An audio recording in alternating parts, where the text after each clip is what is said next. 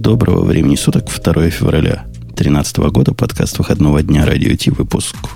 Бог знает, какой Грей нет. 326. Никто... 326. Кто-то таким может сказать, а именно Ксюша смогла сказать. Она же Ксения. Она же Ксения, как по отчеству? Викторовна. Ксения Викторовна сегодня зашла к нам на огонек. И Бобук Батькович тоже с нами. Не совсем живой, но вполне, вполне активный. Даже не знаю, Бобук Николаевич, наверное, плохо, да? Не, нехорошо как-то. Классно. Так что пусть будет Бобук, все хорошо. Просто Бобук. А, Жень, э, мне кажется, что мы сегодня проведем с тобой странный выпуск, потому что ты болеешь, я болею. Из гиков сегодня у нас одна Ксюша, а выпуск при этом гиковский. Бобук, Главное а вот меня ты, не заразить. Бобук, ты знаешь, какое у Умпутуна отчество? Ну, Умпутун Евгеньевич, очевидно. Ты, отчество у меня такое, с которым при советской власти трудно было жить. А вы догадаетесь, какое? Подожди, Львович? Виссарионович? Тут только с ним можно было, только с ним трудно было жить. Нет, нет, нет. Ну, Ксюша не понимает, как при советской власти было. А мне было трудно с моим отчеством как-то. Ну, давай, вот давай, просто пока шоу не началось, давай погадаем, так сказать. Ну, э, Абрамович? Нет. Исакевич? Нет, но это такие уж совсем резкие. С таким просто невозможно было бы жить. Мне было просто трудно. Йосифович? Нет. Эм, слушай, ты поставил меня в тупик. Да, на, у, меня, у меня даже как-то закончились Слушай, варианты. ну, то есть я понимаю, что на самом деле, конечно, ты по-любому Мошевич. Но как бы... Какие варианты-то еще? А есть варианты. Пусть, пусть думают люди, пусть, видишь, думают. Пишут Окей, всякие варианты, а пусть думают. тоже идут, да? В чате, а в чате не сказали? Не, ну, он Моисеевич, не, Маркович, Соломонович. Не, не, не, не. Самуилович. Самуилович. Вот это и есть. С этим как раз мне было а? трудно, жить. Не, ну это как раз ерунда. Чего уж. Ну, в Украине, понимаешь, они считали, что это от имени Самойлу. Слушай, ну вот мне кажется, ты всегда мог оправдаться, потому что у нас же был великий детский писатель, как мы все знаем, Самуил Яковлевич Маршак. А, и имя, как ты понимаешь, совершенно нормальное, легальное. Да, не то, что там чувствуется, что-то не то с этим человеком. Ладно, давайте про не то. Я всех представил, да, мы можем начать. Сегодня гиковские выпуски, я напоминаю. Не все у нас здоровы, некоторые из нас, э, наоборот, не здоровы. Но, тем не менее.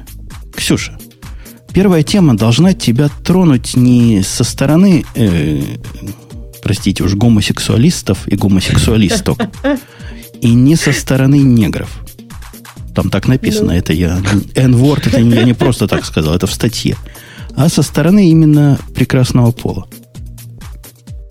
Ну, если честно, меня тема как-то не так, чтобы прям тронула. Мне кажется, что вот эти товарищи из Гисмода, они как-то немножко ну, лицемерят на этот счет. Обычно, когда ну, да, достаточно тесных комьюнити, часто есть какие-то свои устоявшиеся выражения, и не всегда они цензурны. И ну, как, это обычно просто поддерживает некий стиль комьюнити и как иногда расслабляет людей какими-то, не знаю, своими комментами. Ну, а суть статьи такая. Гизмода выяснила, что на гитхабе часто в сорцах э, используются некрасивые слова. То есть ну, я, я считаю, что это просто вот провокация. Давай, смотри.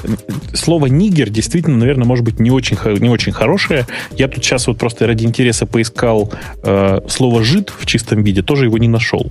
У нас, видите, шоу не политкорректное, мы можем себе позволить искать все подряд. Как, как, прямо как, в как, как, как, как не нашел?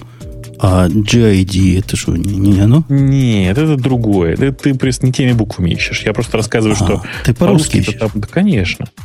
Вот. А GID, конечно, там, безусловно, есть в огромном количестве. Я считаю, что это нарушение нашей, наших жжений национальных, э, как это сказать, традиций. Э, и предлагаю срочно засудить GitHub. Нет, если серьезно, то единственное, что нашли ребята из Gizmodo, это то, что в огромном количестве содержится слово fag и faggot. Ну, не который... только, там и да. слово созвучное с пляжем активно используется, я так понимаю. Слушайте, слово созвучное с пляжем это вообще опечатка, мы же понимаем, везде имелось в виду пляж. А там, где написано фрегат, везде имелся в виду музыкальный инструмент, конечно. Я считаю. А там, где написано нигер, вообще имелось в виду э, государство. Только не дописали, да? Несколько букв. Или, может, имелось в виду, что в этот момент черный экран. Не-не, что значит не дописали несколько? Ну, это тоже, да. Республика Нигер, она существует. А. Это республика Западной Африки. Неполиткорректная такая.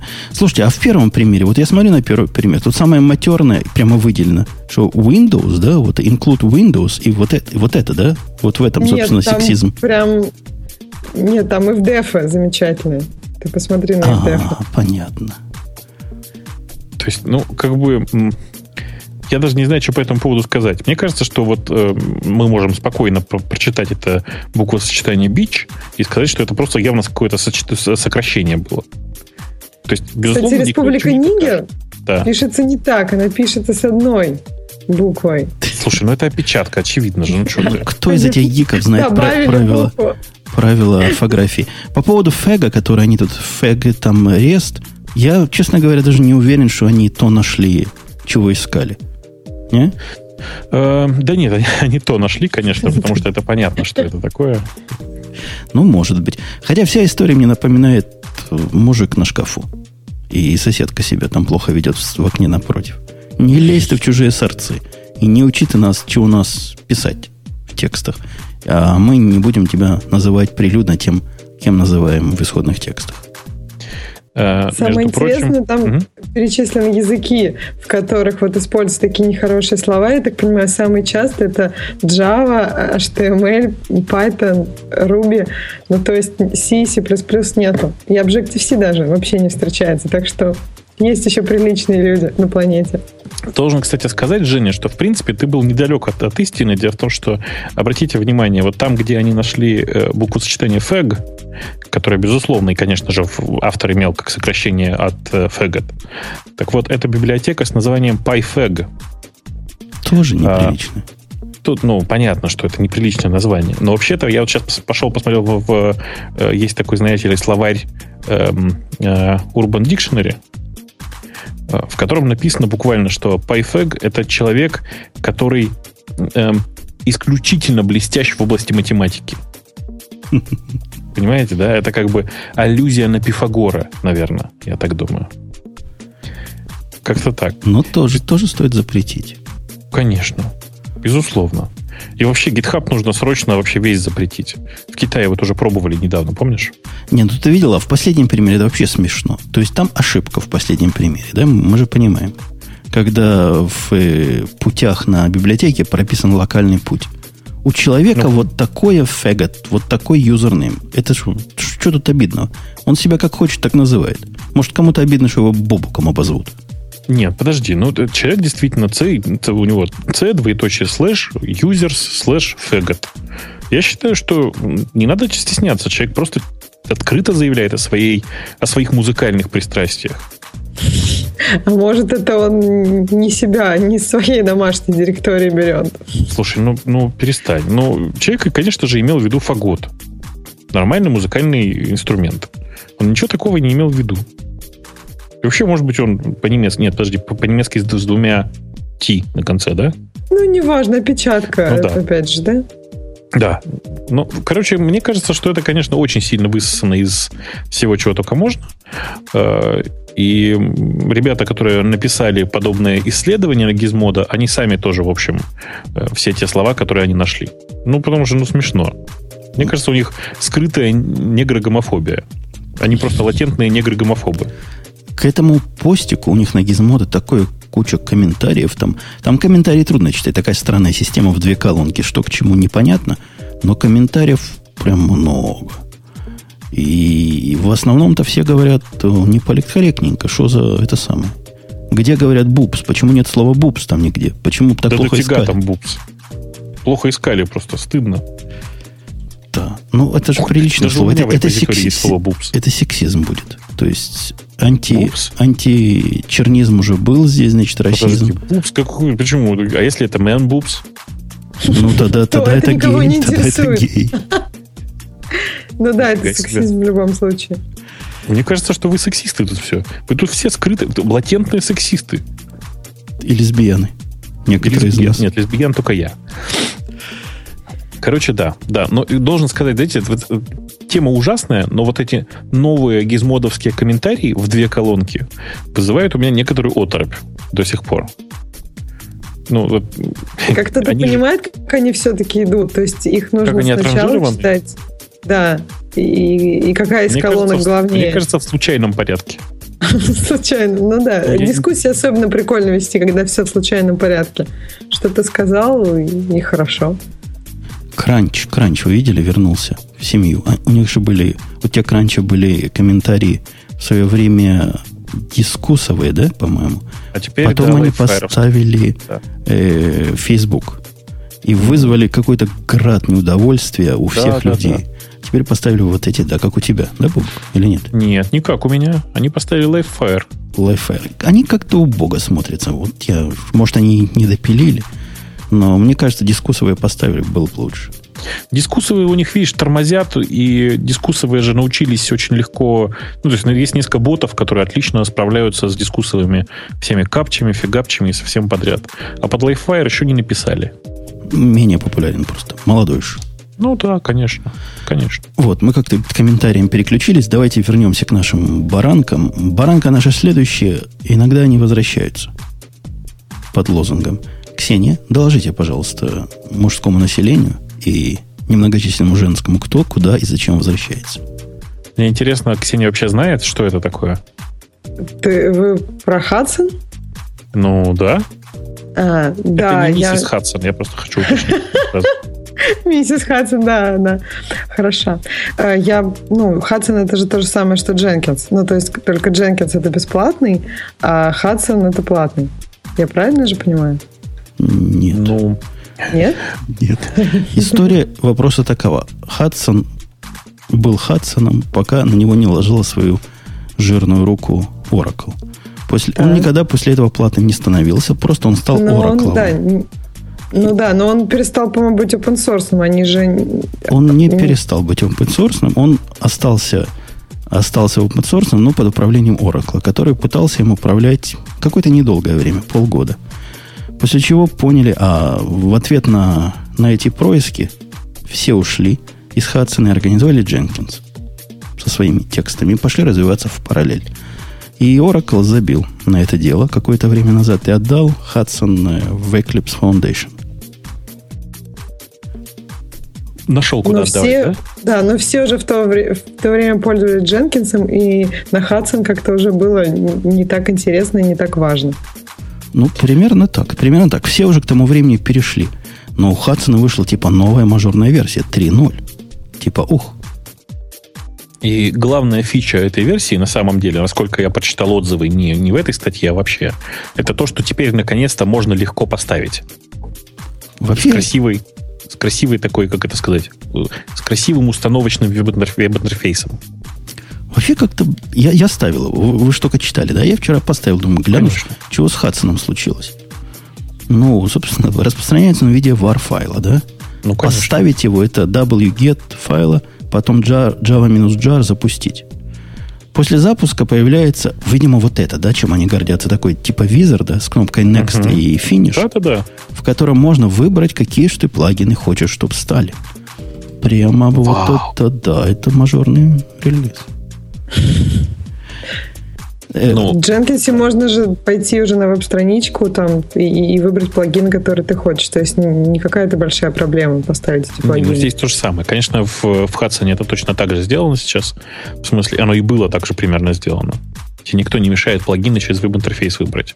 Они тут заявляют, я сейчас прошу, пошел наконец почитать релиз notes, что у них uh, improved кто меня сейчас вот все, наверное, поняли меня, да? Вот буквально improved look and feel. Не просто так. Э, очень четкое пояснение. Веб-интерфейс, как редизайн веб-интерфейса с использованием jQuery. Да-да-да. И а у них же была движуха, когда он еще, этот Хадсон, был оракловским, и они ими управляли, они в правильную сторону думали. Ну, там действительно веб-интерфейс такой на вид, что смотреть в него не хочется. Ну, так не надо в него смотреть. В этом же, да, конечно, плюс. CI, в который не надо смотреть, это хороший CI. Но ну, иногда ж надо, правильно? Иногда ну, надо. изредка, слушай, совсем изредка. То, тому, кто сопровождает, а вот эту балалайку надо сопровождать, в отличие от Team City. И там надо специальный человек, который время от времени заходит, подчинивает темплейты и дописывает новые, и прикручивает руками бренчи. В общем, там есть чего поделать. И это поделать непросто. Я, я этим был человеком, поэтому поверьте мне, это непросто в сложных проектах. Так вот, этому человеку глаз вырви. Сейчас тот же самый глаз вырви. Они никаких э, красивостей не прикрутили, по большому счету. Поменяли там фон. Все один в один. Ну, то есть, самое главное тут, видимо, системное такое, под, подспудное, они наполовину выбросили ненужный код. Из ненужного кода от половины осталось только. Вот та, что работает, а вторую половину выбросили. Ну, ненужный код, это же всегда приятно. Мне иногда кажется, что некоторые программисты специально пишут тонны ненужного кода, чтобы потом его аккуратно выкинуть. Так это же вообще самый прекрасный ревью, когда кто-то заводит ревью, и там просто удаляется код. Просто одно удовольствие смотреть. Ну, блин, да, а писать другое, я понимаю. Да, другое.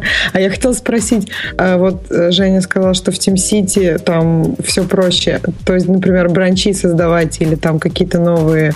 Э, ну, то есть, чем TeamCity проще, чем Jenkins, Hudson? Ну, TeamCity, такое впечатление, что над всей этой системой думал мозг головной. А у Дженкинса Хадсона? А в Дженкинсе Хадсоне видно много мозгов. Каждый о чем-то своем думал, но как-то вместе оно иногда трудно все это запустить. И, и, Team City он тоже не делал. То есть вы не, это сам, не, не примите меня. Уж совсем за фаната, но по сравнению с Хадсоном и Дженкинсами он сильно более продуманный. Ну, например, управление...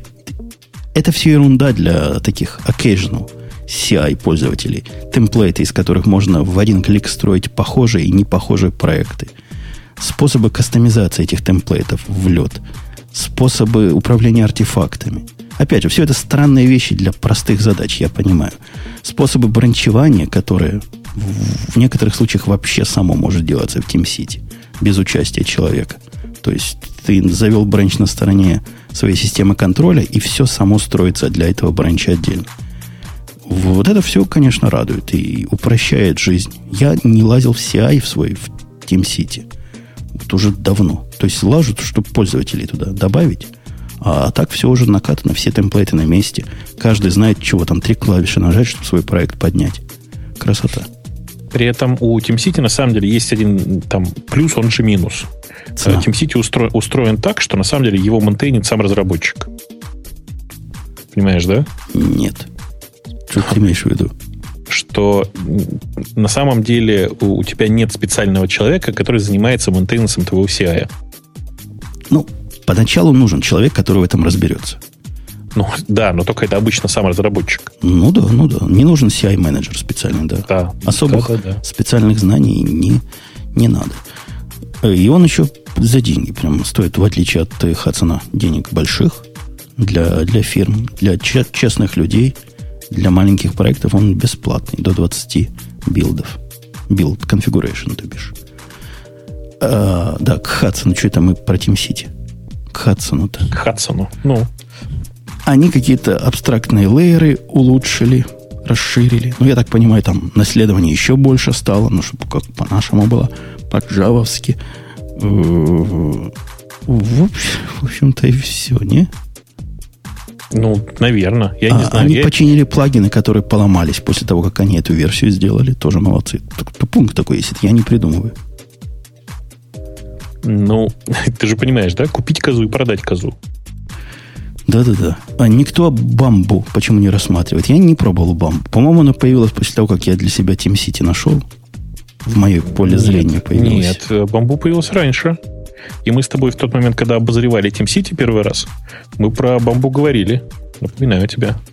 Между тем, э, кто-то, я, к сожалению, опять не вижу ники, кто-то пишет, что на Луркморе уже поправили на Евгения Самуиловича. Я тебя поздравляю. Я не скрываю своих корней. Корней. Ты тут не в корнях дело, ты знаешь ли.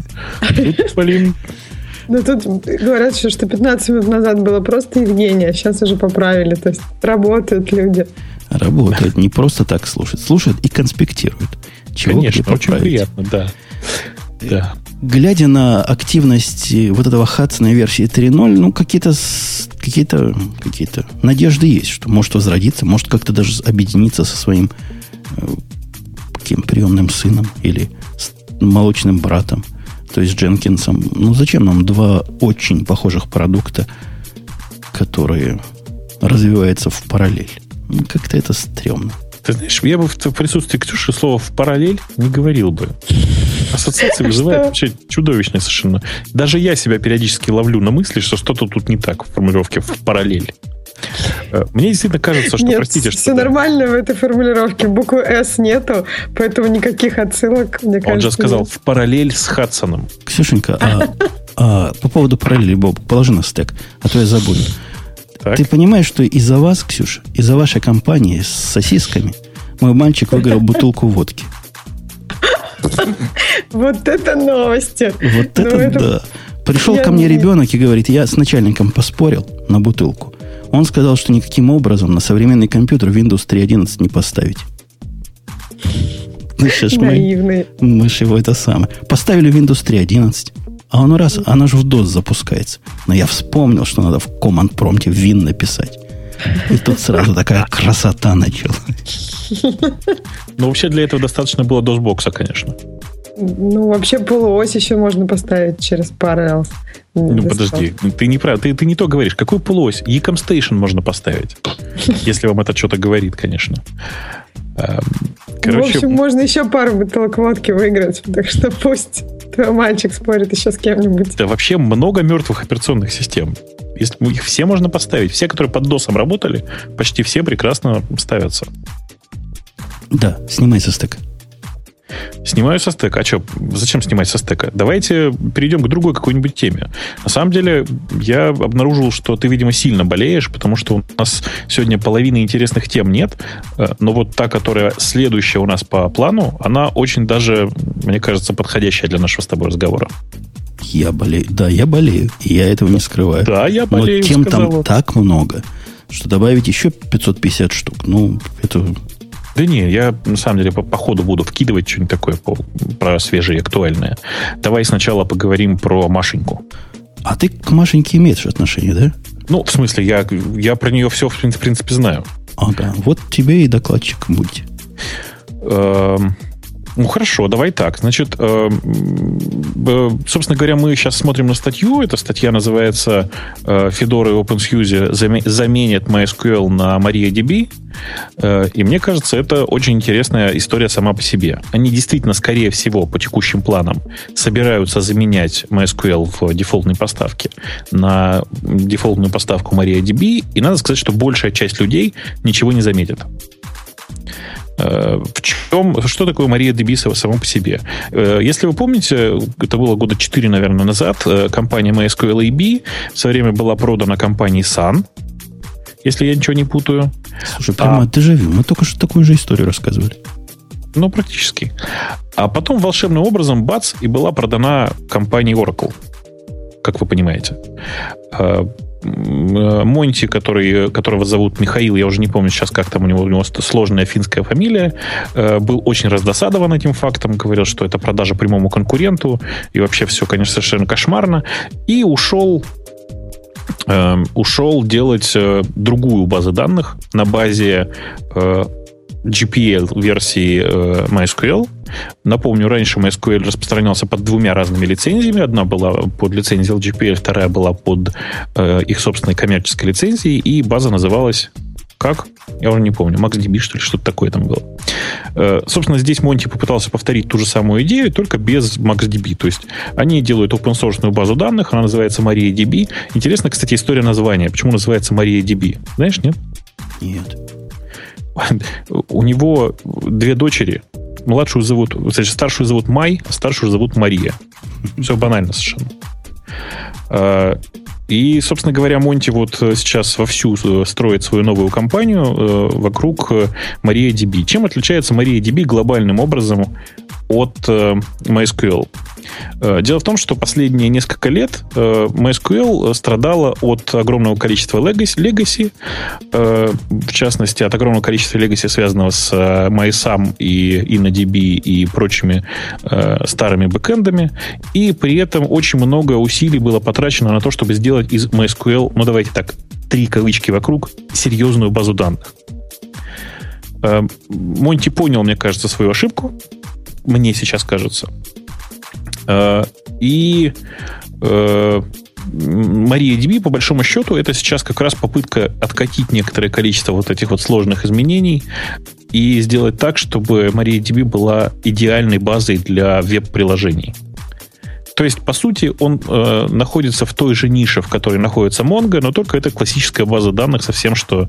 Э, ну, совсем... Со всем геморроем, как только вы захотите масштабировать горизонтально. Ты знаешь, она довольно легко масштабируется. То есть ты зря так. Э, э, все методы MySQL, которые, все, все методы для масштабирования MySQL, которые были, они по-прежнему здесь, по-прежнему с нами и никуда не делись. Ой, как я, как я вот ненавижу. Ой, я, ты с MySQL занимался кластерингом? Конечно. Ну, это же нельзя не ненавидеть. А ты просто не, очень странно представляешь себе кластеринг. Там же в таких базах данных не бывает классической кластеризации. Ты либо же занимаешься ручным шардингом, но при этом ты четко контролируешь шардирование, либо ты делаешь кольцевую репликацию, что тоже, в принципе, ну, нормальный процесс. Да, ну, только работает бы... через пейнколода, так нормально. Когда работает, хорошо. А когда у тебя начинается расхождение между журналом апдейтов и того, что база всосала, вот тогда кури бамбук и зови мужиков из вот этой компании на П, которая называется. Ну, знаешь, ну, по MySQL самые крутые. Да, да, да. Вот прямо, и, и они сами говорят, да, говорят, это действительно бывает. Это бывает. Даже в нашей сборке. Бывает. Надо присматривать. Ну, присматриваем ну, теперь. Слушайте, это, это бывает со всеми. Но, тем не менее, само, само по себе действие, мне кажется, очень клевым. В смысле, я про э, то, что Fedora и OpenSUSE отказываются от э, MySQL. Потому что, вообще, мне кажется, что сейчас вот тот, тот форк или тот бранч, давайте скажем, который называется MariaDB, он гораздо перспективнее. При этом он бинарно совместим по протоколу с, с классическим Oracle MySQL, как он теперь правильно называется. И так как Oracle всем представляется корпорацией зла, особенно в отношении э, открытых исходных текстов, то, э, в принципе, это вполне логичное действие. Мне сейчас так кажется. Вообще мне, мне, если честно, очень нравится то, как э, работает Монти. Я просто какое-то время с ним работал, не очень большое. И Хочу сказать, что э, мне кажется, за ним будущее. Несмотря на то, что у Oracle бешеное э, там, количество денег, но мы же все понимаем, да, что Oracle самому не очень выгодно развивать open source MySQL э, при наличии у него очень платного Oracle. Даже были идеи, что как раз Oracle купил MySQL, ну, ему достался MySQL, и он его сейчас убьет.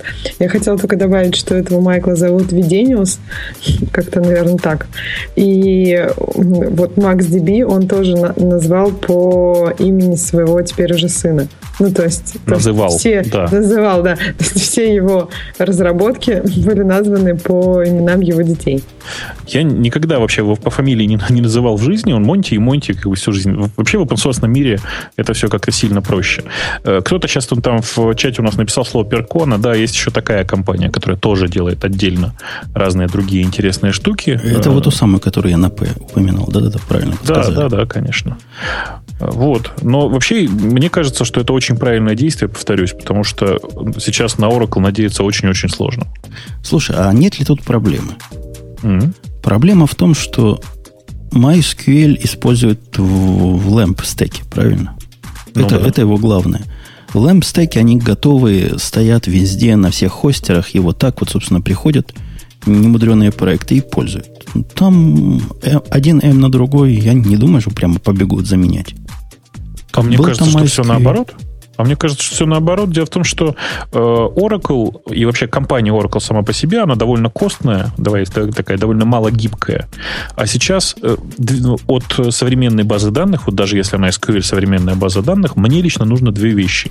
Гибкость в администрировании и, ну давай так скажем, предсказуемость в использовании.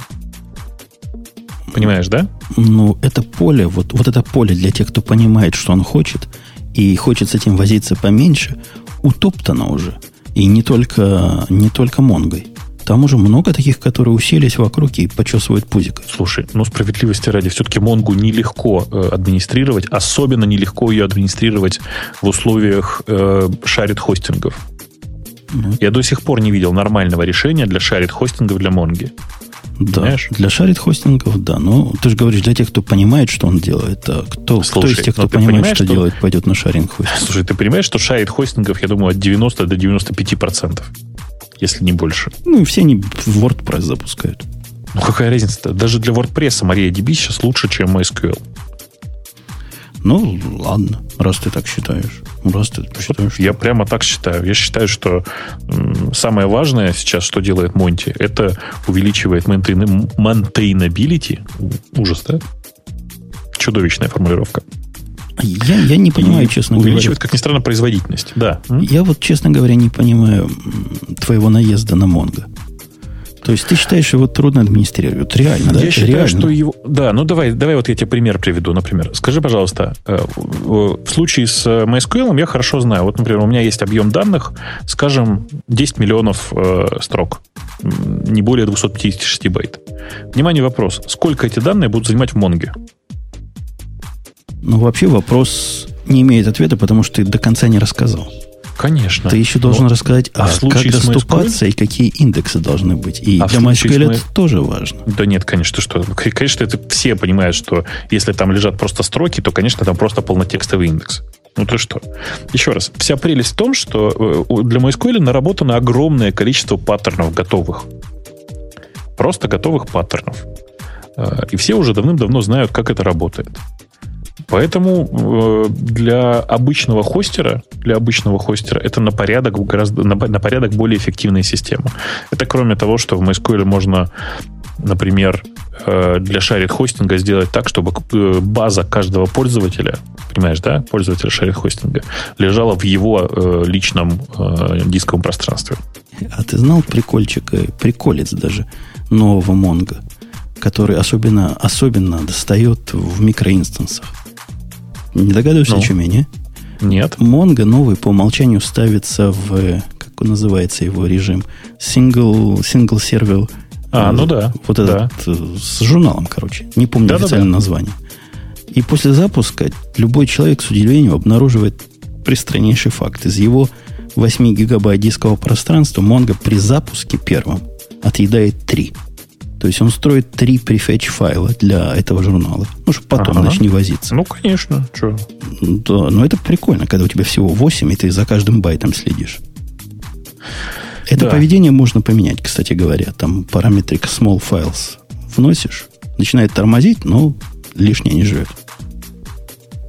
Ну, и? Это просто про прикольцы. Еще раз, э, я, это то, про что я тебе говорил, большому счету. Прости. Но оно документировано. Ну, читайте, мать вашу, документацию.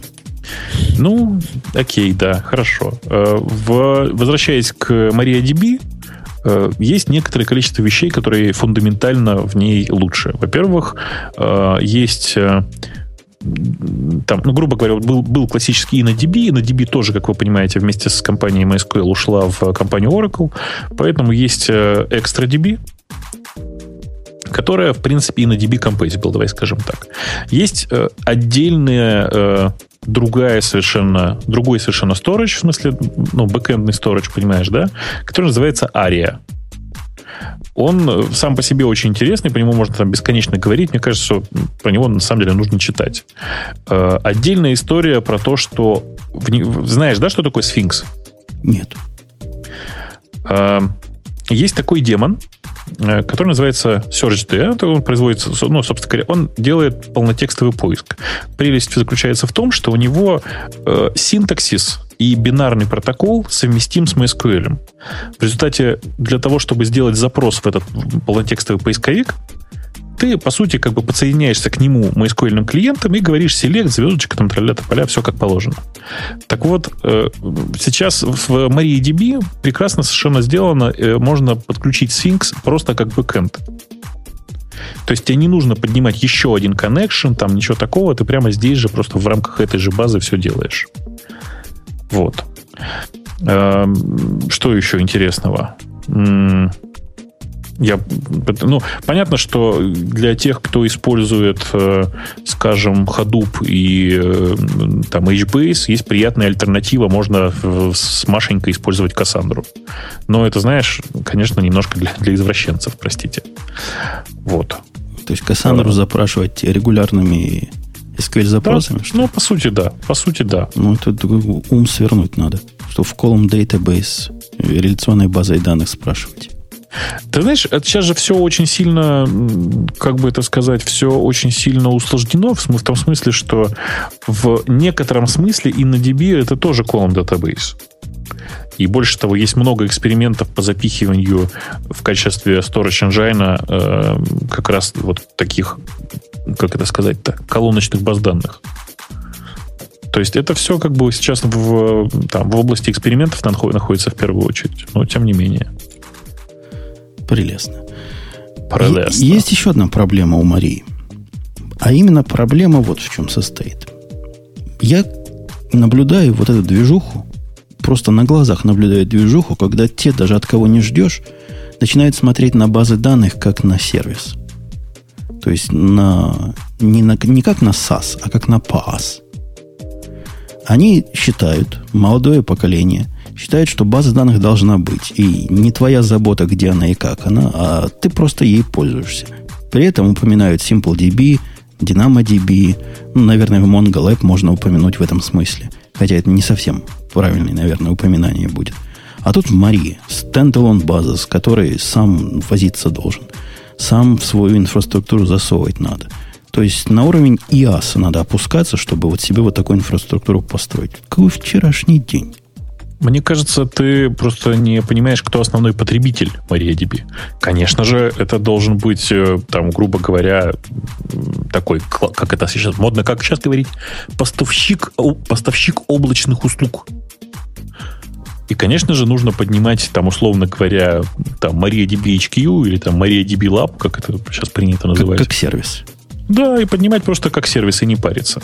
Тем более, что он как раз как сервис работает, ну, то есть готов к работе как сервис намного больше, чем в текущем состоянии, текущем состоянии Mongo, например, под который, по сути, под каждого пользователя нужно отдельный инстанс запускать. Понимаешь? Понимаю. А, а у меня, кстати, вопрос вот по ходу. А как вот эти поставщики, которые сервисы запускают Mongo и раздают их, как они контролируют их все? Они в, в контейнере Виртуалка. каждый? Вирту, конечно, каждый в контейнере. Прямо, смотри, как сложно. А почему сложно? Ну, как-то... Не, ну, не, не сложно, но как-то жестоко. Не? Ну, представь, вот да. DynamoDB, да? Если бы каждому виртуалку для своей Динамо с той стороны запускали, у них бы виртуалок, виртуалки кончились. Слушай, ну DynamoDB сложно с Mongo сравнивать все-таки. Согласись, что это гораздо более простая штука. Ну, так-то оно и так, но ну, можно с Райком сравнивать. Нет, ну вот смотри, есть MongoLab, например, да? У них, э, по сути, э, давай так, у них, по сути, э, в дешевых тарифах шарят базы, то есть, грубо говоря, в рамках одного инстанса живущие.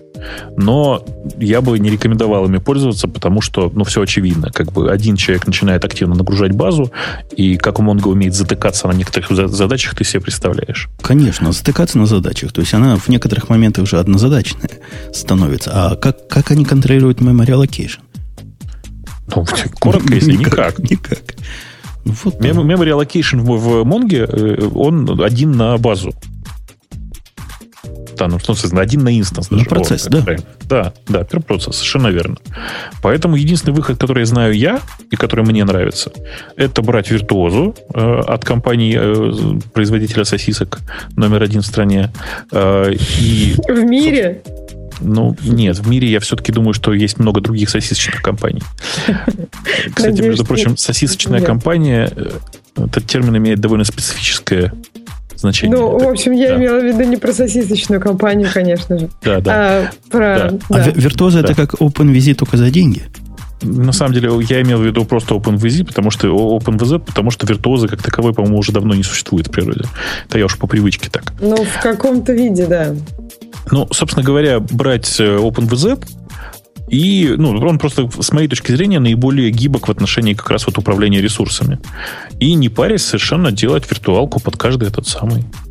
Ой, и все. По поводу виртуалок. Мне достался сервер тут такой. Знаешь, сервер, полно процессоров. Памяти, дай бог каждому. Диски просто отдельным массивом подключены. Я на него так смело поставил последний архел, шестой, самый свежий. Сейчас, да. думаю, KVM подымуш, будет счастье. А серверу 7 лет. Подожди, он крутой, а серверу 7 лет? Ну, он крутой по, по всему, там всего много. Но все То старое. 7 лет назад он был крутой. Ну, 7 лет назад он был вообще типа суперкомпьютер. Короче, виртуализации хардварной у него нет, как явление. Тогда еще такие были зионы, которые не умели все эти штуки делать. Думаю, ладно, что нам, пацанам, поставим пару виртуализацию, правильно? Ну. Zen, и будет... Что нам, на KVM свет же не сошелся? Как говорится, сейчас. Архел выпилила все свои э, зеновские штуки из последнего архела своего. Гады. Так то а есть, зачем он? То есть, ну как, чтобы в пятерке все это ставится на раз, а в шестом, в современном. Слушай, никак. старому серверу старая операционка. Как-то, не, ну так и сделаем. Так и сделаем, в конце концов. Ну, тот человек, который в дата-центре ставит, он уже даже не знает, как Архел 5 ставить. Ну, Слушай, не так а может это есть в каких-то репозиториях отдельных или там пересобрать Нет, из старого под да, новое с такой-то, ядро? С такой-то матерью можно. Есть руководство о 12 страницах, как самому все это сделать. Слушайте, ну вы прямо извращенцы какие-то. Не, можно Просто поставить RTS самый последний, убунтовский. Если Ubuntu считать сервером, то поставить 12.04 сервер, там все это не выпилит. Слушайте, там у нас в чате микродискуссия. Значит, спрашивают, э, статический HTML быстрее отдавать из файла на файловой системе или как data из базы, из базы данных? Я бы сказал, что вопрос не полон. Зайдем издалека. На какой файловой системе? Какой размер статики? Совершенно верно. Какое количество этих файлов? То есть вопросов огромное количество. Э, если говорить в абстрактном режиме, да, то статический HTML быстрее всего отдавать из файла на RAM-диске. Точно, из памяти. Ну, как бы по сути, да. Работает прямо исключительно, я бы даже сказал. Еще можно написать маленький модуль для Nginx, который все файлики, которые читает, мапит. Представляешь, какая красота будет? Ну, или можно даже без модулика увеличить им достаточно кэша, чтобы все вылазило. Ну, или так, но просто тогда гарантии не будет, понимаешь, да? Он же вытесняющий кэш-то. Ну, опять, зависит бы... от количества файликов. Если 3,5 файлика отдавать, и Слушай, общая их сумма меньше, чем объем рама, который стоит копейки, так можно Спрашиваю, не заморачиваться. Уточняют, а если HTML терабайты? Ребят, ну а если памяти терабайты? Это же, еще раз, задавайте полный вопрос. Это же как бы, ну, невозможно ответить по-человечески-то.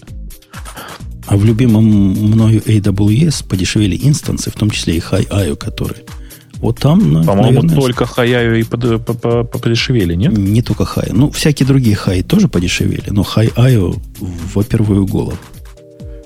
Эм, вообще, я хочу сказать, что цены, конечно, на Амазоне в последнее время просто конские, но хуже-то тут другое. Хуже то, что у всех остальных они еще хуже.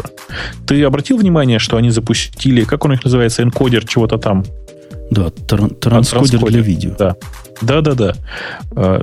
Ты видел, как, как они демпингуют-то, нет? нет? Они они взяли самого дешевого транскодера, который Zencodер был, э, и просто аккуратно выпилили треть его цены. Ну, то есть, точнее, две трети. То есть они э, на 30% взяли, скинули цену Zencodера и выставили в качестве своих цен.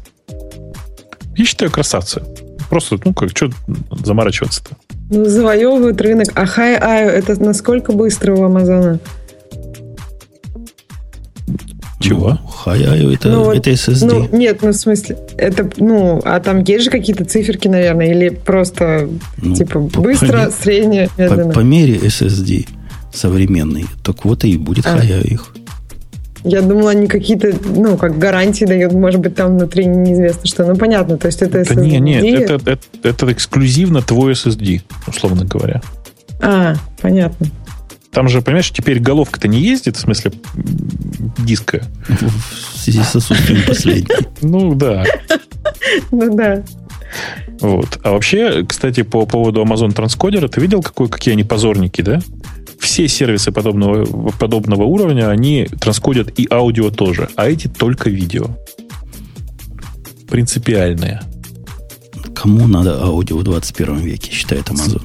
Слушай, ну потому что мы с тобой могли бы тогда бесплатно сделать то, о чем говорили, помнишь? Специальный сервис, Выкладываешь на... Ты же все равно на AWS будешь куда-нибудь выкладывать э, последний радиот. Выкладываешь последний этот самый радиот туда.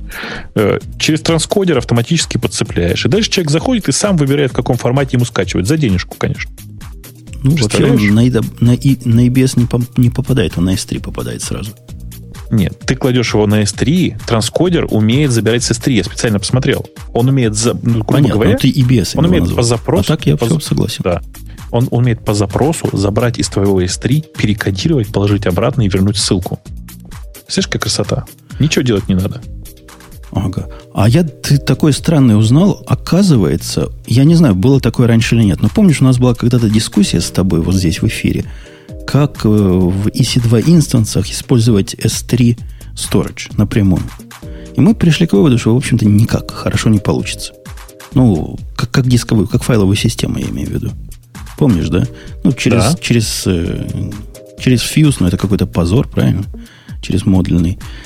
В общем, плохо. А бывает EBS, который поверх S3 бежит. Вот я прям такого не знал. То есть он даже чуть-чуть дешевле, чем настоящий. А в чем прикол? Подожди, а почему он дешевле получается? Ну, потому что по S3 меньше гарантии всего. S3 это не, не супер-дупер надежная вещь. Вот, видимо, из-за разницы. Там разница в 5 центов за, за час, но тем не менее, разница есть. Ага, понятно. Так что есть и такая балайка, чтобы вы знали. При этом он види, видимый как S3, что особый прикол. То есть как раз то, о чем мы говорили. Я как раз э, думаю, не переписать ли свой бложик просто от, для удовольствия, так сказать. И думаю, надо повозиться с, эм, с разными фишечками AWS. Вообще с разными. Э, пока я далеко не забыл вдруг. А ты уже оценил историю про файл 3 слыша? Нет? Это что такое? Да ладно.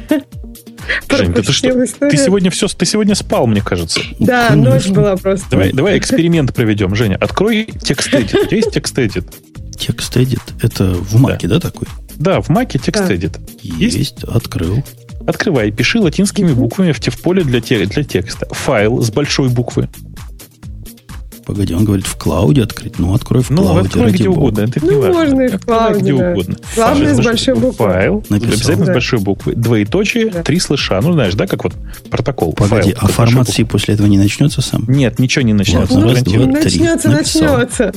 Файл три слыша написал, да. Ну, попробуйте что-нибудь еще туда написать. Бо. Бук. Что, пишет? Пишет. Ну, сейчас, сейчас, оно... Оно...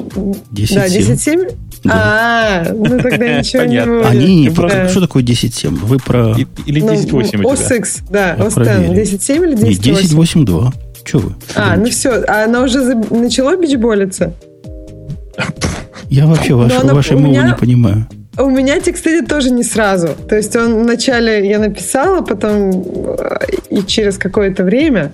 Женя, ты точно написал именно то, что тебе сказали? Файл с большой точно буквы, с большой буквы, двоеточие. Три слыша. Вы хотите, я вам покажу картину? И пробел потом. Пробел потом надо. Ну, что угодно. Можно ну, пробел, да, можно что угодно, да. Вот, да. я вам показываю. Ну-ка, напиши еще раз. Подождите, я вам даже покажу, чтобы вы не думали, что я вру. Давай, вот, пожалуйста, вот общий чатик выложил. Я что, не так написал? Сейчас проверим. Ну, сейчас мы проверим. Сейчас, подожди, это самое интересное. Значит, пока мы там да. проверяем, дело в том, что тут просто прокатилась волна. Так, с большой буквы, Женя, не большими буквами, а с большой буквы. С Мне большой, только одна буква большая, да. А, одна первая. Файл. Да. да, одна, все остальные маленькие. Три и потом слыша. надо... Написал. Да. Бу. Бук. То же самое. Ну, что, вы издеваетесь надо мной, что ли? Ты знаешь, ну, Жень, э, вот, ты знаешь, мне кажется, ты исключительный просто какой-то. Я нет, вам, ну, метод, я, вам метод, я вам метод покажу. Может, я вообще да, тупой? Нет, вот, вот, вот написали, что нужно написать вот в чатике в большом. Ты так написал? Посмотри в чате. Да, вот, вот так вот. Ну, показываю. Копии, подождите, копии раз. Шер с вами. Вот. У всех уже произошло все, что нужно. Жень, у всех нет. получилось, только у тебя пока у нет. Всех, я, я не виноватый. Команд Q нажми быстренько. Короче говоря, давайте я пока расскажу. Да, мне кажется, ты просто исправил то, что было написано, да, а не написал заново. Да, да, да, я написал Значит, э, заново. И. История, ну, история вот, условности. Ну, история вот рассказывайте, какая. я попробую. Деле, на самом деле, все какавные приложения после написания этих буквочек падают. А, я смог тоже. Ну вот, здорово, ура, ура, ура, все смогли. То есть э, все-таки воспроизводится 100%. На самом деле падают реально все приложения, включая консоль App. Нет, ну тут да? падает... Не, на самом деле, те, у, кого, у которых есть спелчекер. То есть это в спелчекере проблема, там в экстракторе урлов э, ну, ошибка, и вот она, она причем здесь... Да. Она в 10.8, причем в 10.7 такого нет, в 10.7 все хорошо. Ну да, забавно, когда, например, консоль App падает, когда я хотела посмотреть crash, э, как, ну вот текст и всех остальных приложений, у меня консоль, как только открываешь этот crash, консоль App сразу падает. Это забавно. Ну что, круто, крутая техническая новость. Ха-ха-ха. Я считаю, что это просто супер. На самом деле, если тебе интересно, у нас есть ссылочка, я сейчас тебе дам даже, вот смотри, вот я даже ее в чатик в наш дам, чтобы все могли убедиться, так сказать, в, в реалистичности этой замечательной истории. Большой чатик дал, могу к тебе прислать еще, к нам. В смысле, я вижу и большой, спасибо. Да. Вот. Мне кажется, что это просто прекрасно. При этом это прекрасная причина, действительно, почему нужно пользоваться Sublime. У него спелчекер по умолчанию выключен, а даже если ты его включаешь, он не нативный. Да, да, он, он какой-то очень, очень свой. Он, он словарный. Он, ну, типа, он приносит словарь от Айспела. Айспела. Айспела. Айсп... Боже мой, от Айспела. Кстати, между прочим, словарь от Айспела единственный хороший словарь от Аспела и Айспела, который сейчас есть для Linux, э, к нему приложил руку и ваш покорный слуга, так сказать. И больше того, копирайт на этот замечательный словарь до сих пор, он, он, он GPL, ну, в смысле, какой-то открытый, под какой-то открытой лицензией, он до сих пор принадлежит вышеупомянутой статистической компании. Представляете? Слушай, мы с тобой оба молодцы. Я не знаю, да, как у тебя да. с русским. У меня с русским языком совершенно ужасно. Вот. И поэтому Аспел, конечно, в свое время очень помогал. Который A спел или который I спел? A, который A. A, A спел. A спел. Понятно. На самом деле, и, и в том, и в другом, в смысле, сейчас, сейчас словарь один и тот же используется, поэтому это, это не важно. Ксения, вот. слыхала ли ты главное определение хорошего подкаста против плохого подкаста? Причем в отчете автора были приведены два подкаста с твоим участием. В виде хорошего подкаста позиционируется радио Ти, потому что там говорят iPad. А в виде плохого а, подкаста, вот тот твой другой подкаст, в котором говорят, как, как вы говорите, iPad или я не знаю, как... Я всегда говорю iPad. Я не знаю, как можно еще говорить после прекрасной гости в радио Ти. Она, по-моему, говорила iPad. Да? Э, iPad. А русские говорят iPad. Русские говорят iPad. iPad, да, да, да. В, рус, в русском часто можно так услышать. Но она так это здорово говорила, что после нее язык не поворачивается говорить как-то по-другому. Хочется только так. Вот, у нас в чате правильно писали. Вы неправильно читаете. Ирод нужно читать. Ирод. У нас не новая тема, но как-то в подробностях красиво рассказано с... Э, кто это рассказал-то? Слушай, подробности это хорошо. Ты мне главное скажи, вот пока мы к подробностям не перешли. Вот это просто непосредственно бришь, так сказать, к этой теме. Ты третий Sublime-то посмотрел? Я его поставил, да. Ну, сказать, что посмотрел. Я его поставил, запустил. Ну, так, покрутил в руках 5 минут и пошел работать дальше. А что, ну, в смысле, ну, то есть тебе не понравилось? Давай по-другому спрошу. Ну? То есть кушать люблю, а так нет, да? Да. Собственно, мне его основная, фи... его основная фишка в чем? Во-первых, он быстро запускается. Ну, да, это да. Вот быстро. Он стал сильно быстрее почти во всех областях. Все-таки. Скорости мне немало и раньше было. Go to definition. Не работал. Ну ладно, да. Но ну. я работаю с многими зато. Go to да. definition как-то меня не особо. Я его как ID так, чтобы активно не использую. То есть у меня для питонов, немножко для скалы и много для маркдаунов всяких. Поэтому definition, ну, хорошо, что есть, ладно. Ну, наверное, полезно. Хотя Знаешь, раньше это делалось питком этих самых плагинов. Да, нет, это раньше делалось, конечно, экстеншенами, и вообще никакой проблемы с этим не было. Но сейчас просто очень удобно, что это делается в том же самом Command-T, где ты, знаешь, переключаешься между файликами, например. Да, ты же между файликами как переключаешься? Alt-табом. Alt-табом? Я, мой, я привязал к alt-табу круговой буфер. Какой ты извращенец. Ну ладно. Есть просто прекрасная кнопка Command-T, э, которая позволяет тебе переключаться между всем. Между открытыми файлами, между строчками в файлах, между, если написать собачку перед этим, то между символами там, ну, как бы, то есть, ты просто используешь его для всего. Я его использую для всего. И поэтому, конечно же, это просто страшно удобно. И больше того, я выпилил у себя все экстеншены. Короче, я часть экстеншенов портанул под э, третий Sublime.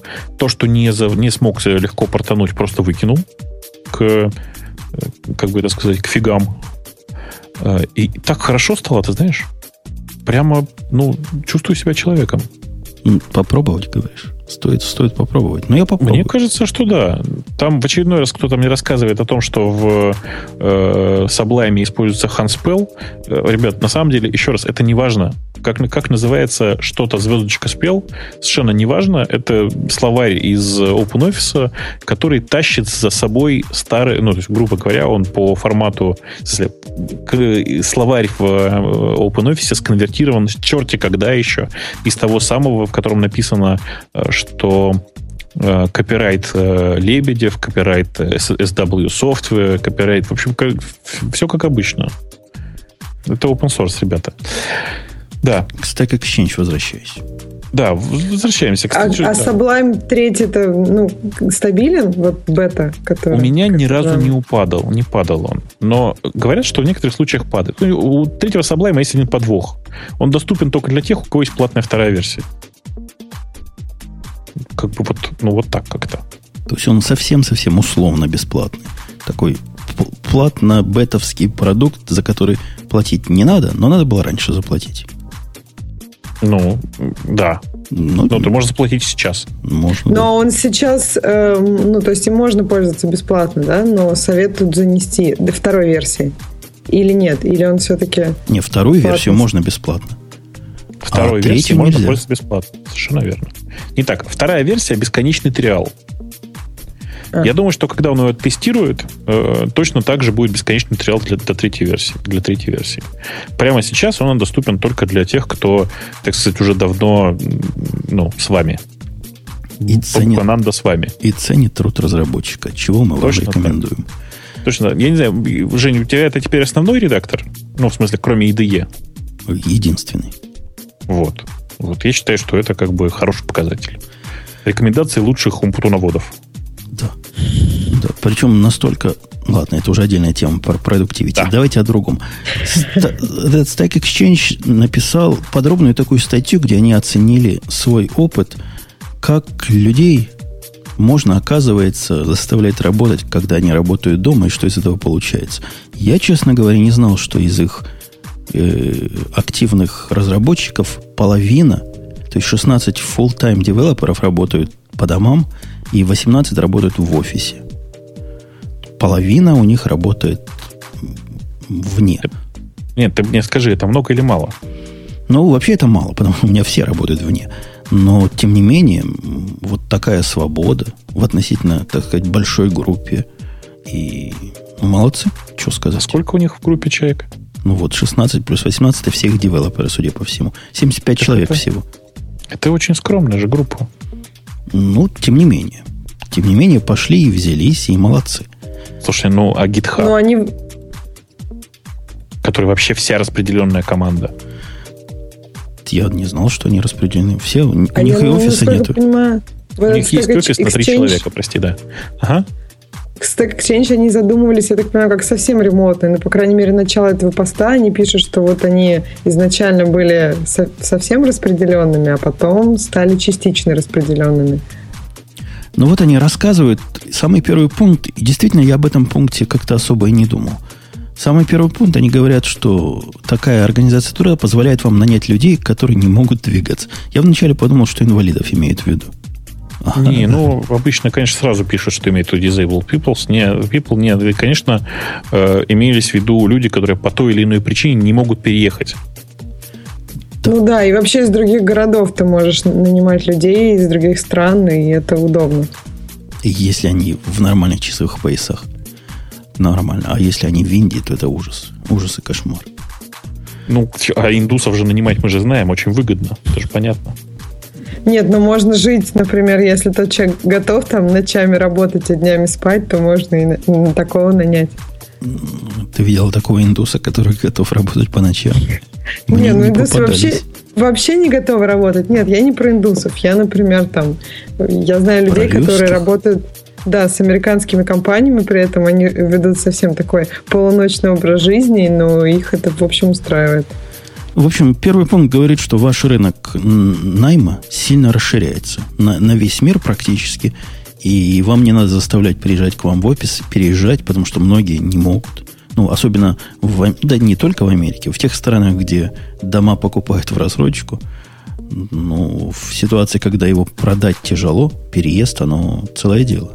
Целый процесс, который иногда не идет. Особенно, когда вторая половина не хочет, или работает где-то, или, или детки привязаны. В общем, как уже понятные причины. И это действительно круто. Детки привязаны. Очень живо себе представил картинку. Да, или когда ты живешь в таком городе, в котором добраться куда-нибудь это минимум два часа, то да, удобно работать из дома. На самом деле, я считаю, что вот эта их, их статья, она на самом деле интересна не, не первой частью. Понимаешь, да, Жень? А частью чего может Которая пойти не называется, так? Ну, скорее, частью, в которой написано, чему мы научились. Да. Сейчас мы до нее дойдем. Быстренько по, по пунктам. Второй по, довод, который они приводят, он с первого вытекает. То есть, если у вас работник удаленный, вам абсолютно плевать, переезжает он по своим причинам куда-то или не переезжает, пусть хоть в Африку, все равно может дальше. Это тоже круто. У меня, когда уезжают мои работники в далекий отпуск, вот иногда говорят, я на два месяца еду там в отпуск. Ну, отпуск будет две недели, а все остальное время я буду работать. Ну, где такое видано? Да? Невиданное дело. А, в общем-то, все работает, и все прекрасно. Никаких проблем. И работники счастливы, и я получаю результат, и все в порядке. Вот про это как раз пункт. Ты, Бобук, так отпускаешь своих на два месяца куда-нибудь? Ну, на, на, два месяца, на два месяца очень-очень редко. Но если человек уезжает куда-то с словами «я там буду работать», то это возможно, безусловно. Э, да. Да послед... не последний. Следующий пункт говорит, что если это все правильно организовать, то люди от этого более продуктивными становятся. Ну, то есть частный личный офис, когда над ухом никто не, не бубнит, часы прихода, ухода на работу, когда хочется, время дохода до работы. Ну, это трудно. В Москве же тоже долго ехать в офис. Тоже. В Москве, мне кажется, дольше всего ехать в офис. И причем, ну, очень много сил на это тратится. Как бы ты ни добирался, каким бы транспортом ты не пользовался, личным или общественным, прежде всего ты на эти два часа тратишь очень много сил, которые ты мог бы потратить на работу. То есть ты пришел на работу, а уже устал. Да, я в последнее время из-за пробок стал доезжать до работы там не за 15 минут, а за там, 19. И это, конечно, меня очень раздражает. Все 4 минуты я могу потратить на что-нибудь полезное, да. Ой, мой начальник каждый день едет на поезде из конца своего штата в Нью-Йорк. Он в штате Нью-Йорк, но где-то сбоку. Полтора часа поездом в одну сторону. Представь, три часа он в поезде тратит. При а этом просыпается в 5 утра, ну, чтобы успеть там с рання немножко поработать. А он как-то из тех, кто привык работать в офисе.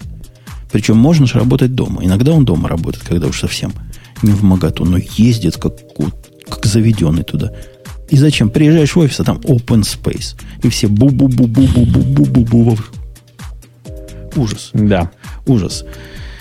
И третье, последнее... Может, у него дома нет возможности, может, у него там детки, жена и вообще куча всяких. То есть я, насколько поняла, люди любят работать в офисе обычно только тогда, когда у них нет дома такой, ну, шикарной возможности. А не, если у, у меня есть у меня вторая один, студия или какая там... Один такой есть работник, у которого пятеро детей, жена, и все они на голове сидят, но зато он живет в пяти минутах ходьбы от офиса. Поэтому он ходит туда просто отдохнуть от семьи.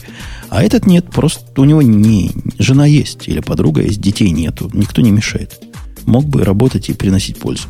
Ну и еще третий пункт с точки зрения менеджера, что оценивать учишься, если ты, у тебя такие теле, телеработники удаленные, ты учишься оценивать их работу не потому, когда они пришли, ушли, кто знает их, а потому, чего они сделали. Что тоже правильную сторону смещает акцент. Я думаю, тут спорить не о чем. Ну, а разве кто-то сейчас оценивает, при, когда пришли ушли? Мне кажется, такие вот оценки уже как-то ушли в прошлое. Ой, я тебя умоляю, я был в одной софтверной компании недавно. Э, ну, не, не, по работе, но так, по такой. Ну, в общем, по работе, скажем так. Надо было некие способы взаимодействия с ними обговаривать. У них там на входе стоят часы, где карточку проводишь в туалет выходишь, карточку проводишь, что вышел. Зашел, опять карточку провел. И там прямо считается, считается. И не дай бог тебе не, не Нет, ну, доработать свои 40 часов в неделю. Карточки эти могут быть, ну, просто, чтобы не было проникновения в рабочую область, чтобы не свистнули что-нибудь. Не-не, там такие... Ты, наверное, не застала по молодости лет. Вот такая система была, где пробиваешь талончики раньше. Я когда в Израиле э, работал, уходишь, приходишь, пробиваешь талончик, а потом сдаешь в бухгалтерию. А есть такая же система, только современная реинкарнация. Это не система security, это не система входа. Это специальная отдельная, она внутри уже помещения. То есть ты зашел, открыл дверь как-то, и потом раз специально проводишь. Я появился. Mm. Так что такое бывает. Вы, вы не думайте, что все уже сдвинулись. В больших компаниях такое бывает. Да, Бобук, тебе понравилось, что же они выучили? Ну, я не то чтобы, я просто с ними согласен целиком, особенно с первым пунктом. Привыкните уже к мысли, что э, разработка на удаленке, давайте говорить российским языком, да, в данном случае, и вообще распределенная команда, это не для всех. Не каждый может работать удаленно в своем личном офисе. Простите, я тут согласна. Мне кажется, это зависит от, там, от многих факторов, от характера. Плюс это зависит ну, вот, взаимодействия людей. То есть кто-то с кем-то хорошо работает удаленно, а с каким-нибудь там, не знаю, начальником или подчиненным именно ты не можешь работать удаленно. Ну, я, я не думал в данном случае про начальников, я в данном случае думаю в основном про то, что есть огромное количество людей, которые не в состоянии э, контролировать сами себя. Нужно обязательно, чтобы над ними кто-то сидел, капал им в мозг э, постоянно, безостановочно, и желательно при этом сидел рядом, естественно. Таких людей так довольно много. капается рядом. Конечно, конечно. А зачем вы таких людей берете? Неужели более других не найти?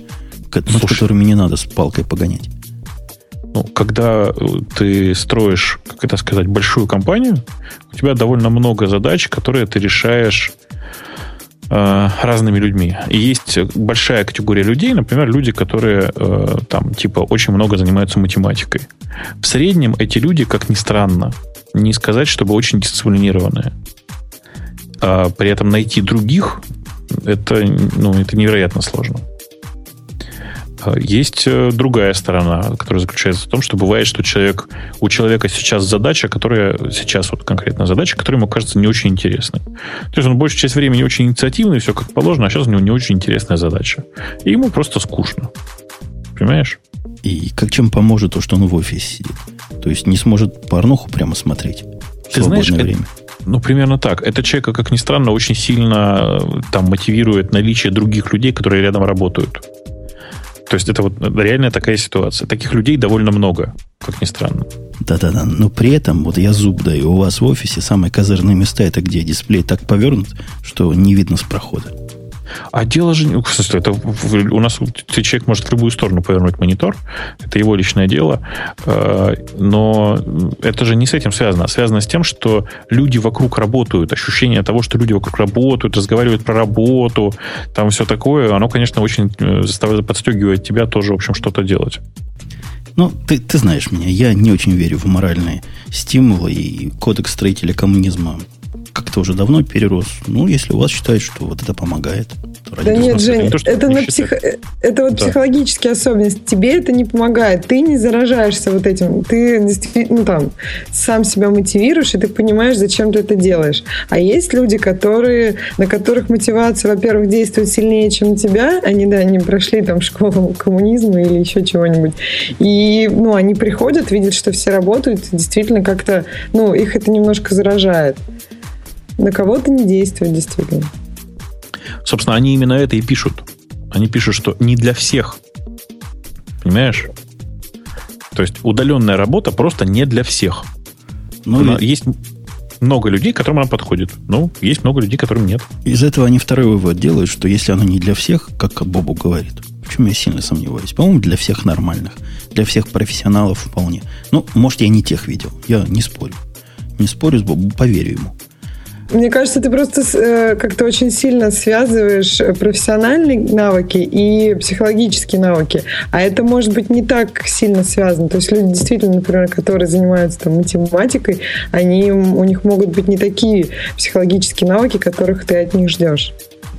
Не, я все это называю профессионализмом не в том смысле, умеет ли он кодировать или умеет он рисовать алгоритмы на салфетке, а то, что называется, умеет войти в поток, как сейчас принято. Там не будете программисты и всякий прочий бред, против которого я негодую.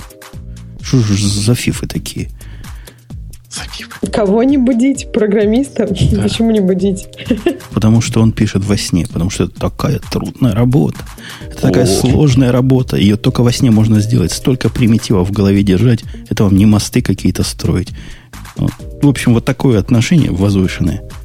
Гайка это. Винтик это.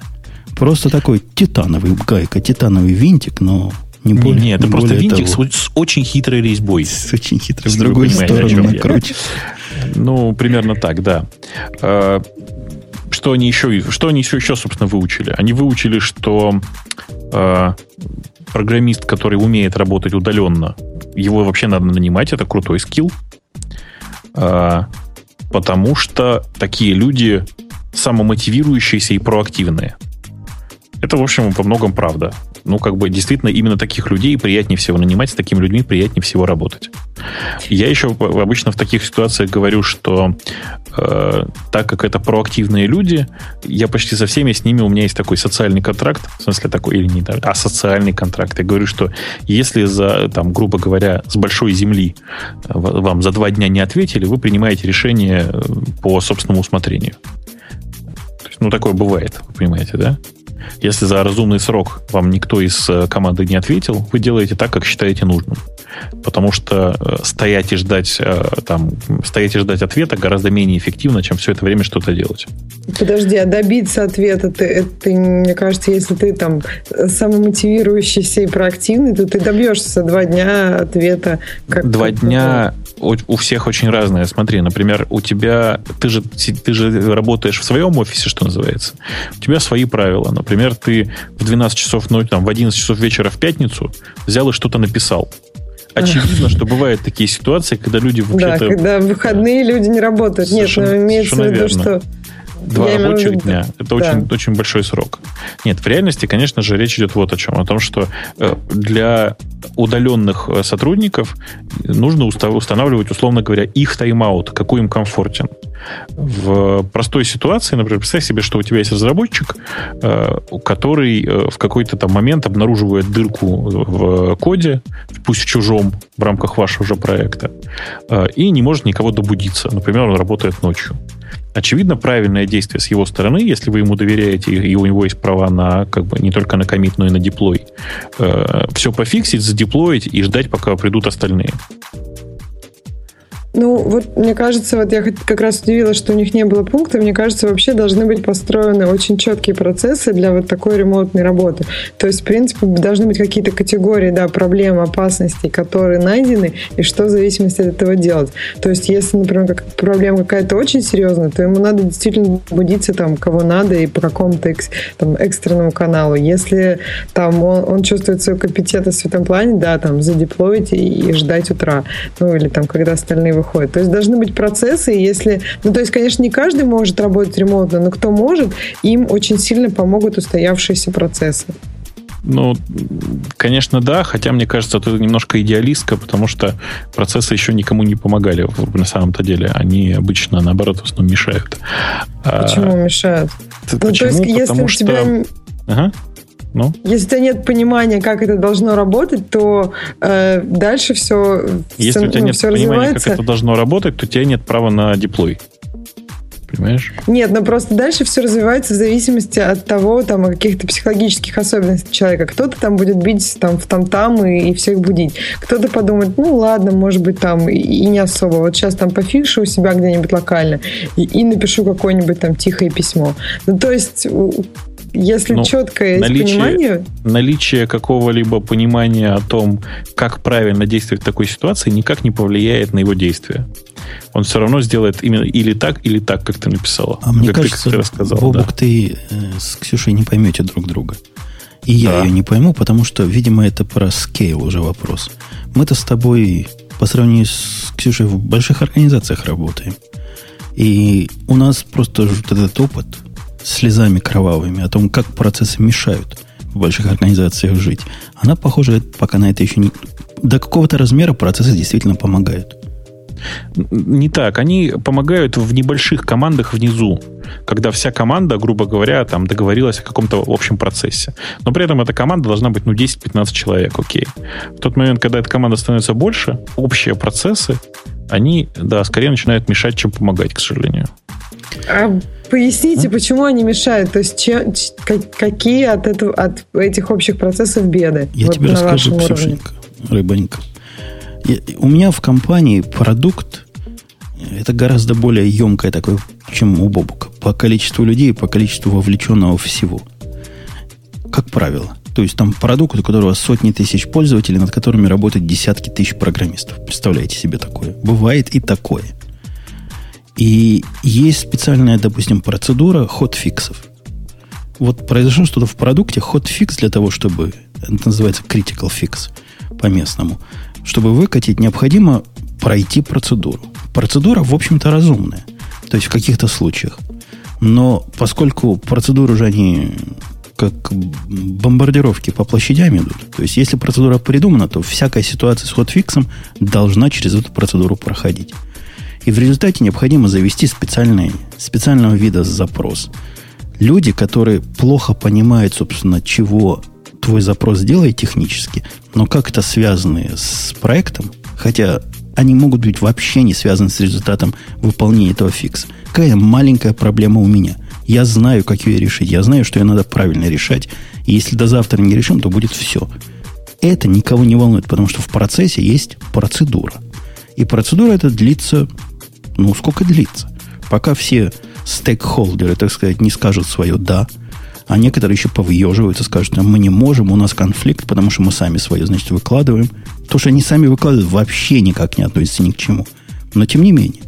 Вот тебе реальный пример. Процесс, который теоретически хорош, но практике тормозит решительно все – Жень, ты же понимаешь, что если вот в, та- в ваш продукт вовлечено так много людей, то у тебя бы там и у всех ваших пользователей просто все время было ломалось, потому что каждый бы хотел что-нибудь там critical fix выпустить без всяких опровов, без вообще всех. И, и как? Ну, то есть система должна быть, э, вот это, все процессы, они должны как искать и приходить какой-то там, ну, золотой середине. Понятно, что когда да это нет, все это, это иллюзия. бюрократии... Это иллюзия. Нет, ну Бюрократия ну... не добавляет надежности сложности. Процесс не добавляет качества коду. Он только добавляет тягомотину и негибкость всему. Процесс не может добавлять качество кода. Процесс может добавлять, э, ну, то есть может лишать каких-то проблем. Ну, то есть, например, если фиксы выпускать и, и никто там их не опрувит, и никто не проверяет, никаких тестов на эти фиксы не запускаются, то можно пользователю постоянно выдавать версии, в которых, ну, просто она там не работает. Ксюш, ты знаешь, я на самом деле вот э, столкнулся с точно таким же представлением о жизни буквально позавчера. Знаете, тут у нас была такая история, в, э, там, московское правительство пыталось про- протащить проект, э, который действительно очень разумный проект такой. Знаете, там э, в, в этом проекте было очень важно написано про то, что грузовые машины, ну как, что они хотели написать, что грузовые машины, которые возят снег, не имеют права сбрасывать его на мостовую и даже просто случайно ронять тоже не имеют права если на проезжую часть. Что они написали? Что есть штраф от 3 до 5 тысяч рублей за сброс э, снега с машины, буквально с автомобиля или с транспортного средства на неподобающей территории, тротуары, проезжую часть. Что под это попадает, под это определение? Ну, очевидным образом, под это попадают все машины. То есть ты не имеешь права чистить снег своей машины. Ну, просто как бы автоматически. При этом, конечно же, имелось-то в виду хорошее. И цель была благая, сделать так, чтобы э, снегоуборочные машины не сбрасывали снег на тротуар. Но в реальной жизни, конечно же, огромное количество, э, как это сказать, полицейских воспользовались бы этим для, быстрые наживы. Так вот, ситуация с э, процессами в компаниях, она точно такая же. Конечно же, процесс изначально внедряется с благой целью улучшить безопасность, обеспечить код-ревью, обеспечить там типа траст, ну, доверие каждому комиту и так далее. Но в конечном итоге, буквально там за, за, за какие-то небольшие единицы времени, все это превращается в страшное я стараюсь культурно сейчас подбирать слова, но все это превращается в страшную совершенно бюрократию, которая и изначальному процессу уже не помогает, значит, изначальной задаче уже не помогает, и другим процессам очень сильно вредит. А создать такую систему правил, которая бы не противоречила ничего и никому не мешала, я пока не видел, чтобы у кого-то получилось. Понимаешь? Причем это, Бобук, я тебе даже дополню, распространяется не только на организационные правила. Вот как Ксюша может показаться, когда коммитить, когда не коммитить. Это в том числе и технические решения. И пример, Ксюша, тебе приведу. Компания переходит на распределенную систему контроля ревизии. Она слыхала, ее начальство слыхало, что это круто, ну, полезно, кто-то рассказал, и начинает переходить. Ты знаешь, как эти компании, и что, какие уродцы в результате получаются? Мост из SVN, который там был всегда, на него идут, значит, две веточки. Одна адаптер для гита, другая адаптер для Меркурила. Все это слабо между собой совместимо. А почему? А для того, чтобы все хранилось в одном репозитории, которым управляла одна значит, техническая сущность, которая уже умеет управлять svn А то, что в результате получится через пени-колоду, и некоторые тексты, ну, вообще в распределенных системах не имеет смысла куда-то в центральный пихать каждый раз, это никого не волнует. Решение принято. Вот теперь такая у нас техническая, технический путь. Мне кажется, что вот, э, вы как-то путаете, как, ну, когда люди плохо, просто тупо плохо делают свою работу и с бюрократией и организационными моментами. Вот, например, про эти машины, на мой взгляд, я, я тоже читала про это, на мой взгляд, это очевидно, что, что ну, просто они плохо написали. Ну, они имели в виду, ну, это вообще странно, когда пишется закон, и после этого куча людей, которые писали этот закон, приходят и там на всех, я не знаю, радио, во всех новостях объясняют, что они имели имели в виду. Если не понято было, что они имели в виду, значит, они просто сделали это, ну, плохо. Нельзя писать законы, в которых непонятно, что они имели в виду. Конечно, у законов могут быть какие-то там дополнительные разъяснения или еще что-то дополнение, но это уже другое. Если в изначальном законе непонятно, ну, зачем такие законы? Даже, даже есть, если и... в законе вот в этом все правильно написано и продумано, и человек о трех головах об этом всеми тремя головами подумал, все равно в результате получается очень часто так себе. То, что с большой высоты кажется правильным, вот для с точки зрения организации это кажется правильным. С точки зрения эффективности работы какой-то конкретной группы, это может оказаться дикими тормозами. Причем абсолютно технически и политически никак не объяснимыми, зачем мы мучаемся, спрашивает эта группа, и от этого возникает одна из тем, что у нас там есть теневое IT. Ну, понятное дело, что всего есть проблемы. Нужно, ну, как бы, хорошо, когда в, вот в компании, в организации она вот говорит, вот это, да, для нас, для всех хорошо. Но кроме того, что она там что-то заявляет, нужно там, естественно, мерить там производительность, обращать внимание на какие-то там... Ну, то есть организация должна жить и общаться, ну, на разных уровнях. Мне кажется, вот в этом еще проблема, что когда устанавливается какая-то жесткая бюрократия, нет общения вот, ну, разных уровней. Ну, в общем-то, и это. Теперь, как они это делают, пытаются рассказать. Давайте быстренько пробежимся. Ничего тут они нового не придумали. Stack Overflow в чане. Во-первых, они ценят хэнгаутсы гугловские, то есть видеочаты. И говорят, я, что это никогда все. не понимал. Вот и... я не понимал, не понимаю, зачем для того, чтобы общаться по проекту, нужен видеочат. Я тоже не понимаю, но иногда хочется увидеть, поглядеть в лицо вот этому человеку, который вот этот код написал. Вот посмотреть ему в глаза. В офисе это можно было сделать, так, знаешь, вдумчиво посмотреть, с выражением. То есть не только голосом передать, но и взглядом. Не, ну иногда там руками жестикулируешь, что-то показываешь, что-то вот большое, маленькое, оно с ним соединяется. Ты понимаешь? А теперь там... представь себе, у них в компании, в компании, напоминаю, 75 человек. Ну, Ты правда я... хочешь общаться с 75 человеками? Так это нет, но они, может, выходят там... Не поддерживает, ком... Нет, но они, наверное, уходят там по, по двое, по трое собираются. Они не говорят, что же все у каждого 75. тима такое есть. То есть они Окей. по тимам собираются. Окей. И, я, и я честно сказать, друг другу в глаза. Я, честно сказать, э, считаю, что в данном случае использовать Hangout это ну, просто извращение какое-то, и правильно в данном случае было бы использовать Skype. Но это дело хозяйское. Окей, ради бога. Есть еще, кстати, митинг, митинг с IO, знаете, да, такой? Э, я не знаю, он работает сейчас или нет. Они, его кто-то купил не так давно. Но митинг с IO прямо вот это то, что, то, что надо в данной ситуации. Мне кажется, ну, все Skype используют для этих целей. Skype, видишь ли, довольно платный для этих целей. Для видеоконференций. Ну, да. Да. да. А, на самом деле, самое важное из всего, что они здесь написали, это очень важный пункт, который называется Persistent Chat. Э, это в смысле, что у них есть посто... одна постоянная чат-комната, большая чат-комната, в которой они постоянно сидят и постоянно общаются. А, вот да, донеси до меня важность. У меня тоже есть одна такая чат-комната для девелоперов. Но она в основном, знаешь, без толку стоит. Ну, я не знаю, почему она у тебя без толку стоит. Вот я правда не понимаю. Ну, потому что То мне есть... эффективно пойти и пообщаться peer-to-peer в том же самом чате, вместо того, да. чтобы Тебе да, но видишь, э, есть э, простая, например, история, да, хочешь ты информацию донести сразу до всей команды. Э, нет ничего проще, чем просто зайти в чат, в котором сидит вся команда, и послать им сообщение.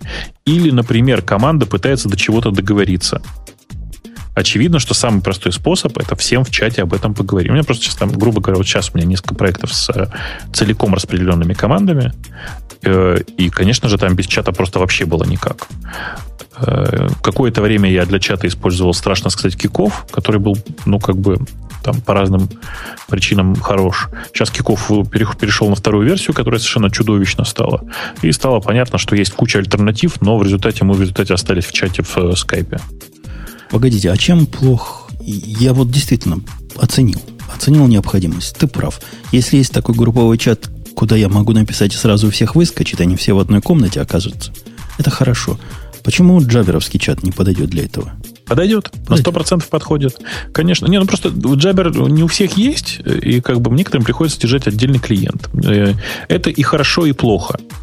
Хорошо, потому что у тебя есть такой режим. Я включился в работу, взял и подключил, да?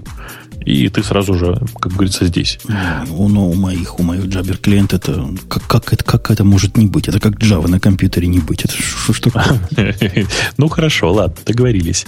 А, я, собственно говоря, для группового чата использую либо Skype, э, в котором удобно, что можно туда же файлик бросить, еще что-то. Ну, погоди, ну Skype же главная же проблема, он же не гарантированной доставки. А вот это тебе так кажется, потому что у меня на одной из машин запущен Skype который включен в каждую конференцию. Понимаешь, а, да? Ну, ты хитрый. Ты просто хитрый а перец. То. Ломаешь а скайп, чтобы он был персистент. Ну, типа того, да. Это нельзя назвать прям persistent. Кроме того, есть огромное количество готовых написанных уже ботов, которые можно просто развернуть. Они точно так же э, отдельный аккаунт скайпа, который висит во всех комнатах, логирует все, все такое. Но на самом деле есть куча готовых решений. Я вот всем рекомендую, в, если у вас есть такая задача, использовать такой есть проект, он там относительно, он недорогой на самом деле, ну, как бы тоже он немножко платный. Он называется FlowDoc, по-моему, flowdoc.com, если я ничего не путаю. Это это такой вебный чат, он очень приятный, он очень, вот реально он очень приятный. Кстати, Женя, если тебе интересно, вот обязательно сходи и посмотри. Э, он приятен несколькими вещами. Значит, во-первых, во FlowDoc экран, ну, грубо говоря, рабочий экран разделен на две части. Одна часть это чат, а вторая это так называемый поток. В чем фишка потока? Туда попадает вся информация по проекту. Комиты, какие-то там, ну, это, грубо говоря, такой, такая HTTP-ручка, в которую ты из своего проекта можешь все что угодно плюнуть. У меня туда попадают комиты, сообщения от новых от регистрации новых пользователей, там все что угодно. Понимаешь, да, идею? И вся команда это видит. И отлично можно про это про все поговорить. Кроме всего прочего, туда же можно бросить картинку, драгондропнуть, и она покажется всем, эта картинка. Туда же можно бросить там файл или ссылку на файл, и все ее увидят, ну и так далее. То есть это как бы такая, такая довольно удобная штука сама по себе. Да-да, что-то в этом есть. Я согласен. Но вот с пунктом 3 я не согласен. Они говорят, что email-коммуникация, да, действительно, в прошлом, все дела, но если вам надо полностью асинхронный такой обмен с отложенным ответом, вот лучше ничего человечество не придумало. Я на это смотрю скептически, по простой причине. Я у себя из рабочего процесса э, сознательно email удавил. Ну, есть, ты просто вместо email используешь Jabber. Нет, нет, нет. Вместо Jabber я использую для, для Jabber. А все, в чем надо общение, я использую систему э, поверх Redmine, которая стоит. А, ну в этом смысле. Ну, видишь, у тебя просто другая немножко парадигма. А, ты э, используешь, ты говоришь, как ты, ты общение делаешь через Jabber, то есть какой-то дискашн, да, у тебя через Jabber, а в тот момент, когда возникает задача, она у тебя идет как э, через систему контроля тикетов. Да? Да, даже не, не всегда задача производительные. Ну, например, в тикеты у меня попадает исследование сервиса очередей, вот чем недавно занимался, это все идет, вся эта переписка идет через... Ну, это же и есть тикет. Ну, не совсем тикет. Ну, ну, в общем, в каком-то смысле, конечно, тикет. Это такой они, на самом деле, conversation. Они, они на самом деле пишут то же самое. У них вместо тикетов используется Trello. Знаешь, да, такой сервис Trello? Угу. Он довольно специфический по оформлению, ну, в смысле, что он не классическая система. Мне не понравился. Он, он такой, знаешь, канбан, канбан стайл, если ты понимаешь, о чем я. Не гангном, а канбан. Э, и, ну, в смысле, у него есть какие-то плюсы но я не могу сказать, что мне такие системы нравятся. Э, да, и они используют, э, что там у них? А, Trello плюс, плюс Google Docs для отслеживания задач, для спецификации, для всего такого. Ну, я, честно сказать, не фанат Google Docs, может быть, в этом проблема еще. Я считаю, что для этого гораздо больше подходит любое хранилище документов, хранилище, причем, или а Вики. Вики да, самое или Вики. В Яндексе Вики такого развесистого, такого развесистого размера, что нам пришлось написать, ну, грубо говоря, поднять э, собственный индекс Яндекс поиска, который самообучается, все как положено, э, который который, собственно говоря, позволяет нам нормально работать с Вики, потому что у нас Вики просто нереального размера внутренне. Жень, а если вы вот не пользуетесь e-mail, куда вот послать какую-то общую нотификацию, которая вот там касается всей команды, там, не знаю, что-то поменялось, там переехали на новый гид или Меркуриал, например, и какие с этим проблемы могут быть связаны? Ну, вообще, вот конкретно для таких штук есть три сущности. Одна называется инциденты, то есть, когда, понимаешь, да, что случилось. Эти инциденты сидят в виде отдельного проекта в, в том же Redmine. Проекта. Во-вторых, есть inbox. Это если вообще уж не знаешь, куда это, вот вообще как-то ни к чему не одной. А я тут такую штуку надыбал, например, да? Это inbox, туда идет. И третье, есть балалайка, которая называется, называется, называется knowledge base. То есть, ага. если знания, которые должны остаться, которые не должны закрываться, то есть это не совсем ticket flow у этой штуки, вот идет knowledge base. Вот, собственно, и все. И этого вполне хватает. Ответила я на твой вопрос, Ксюшенька?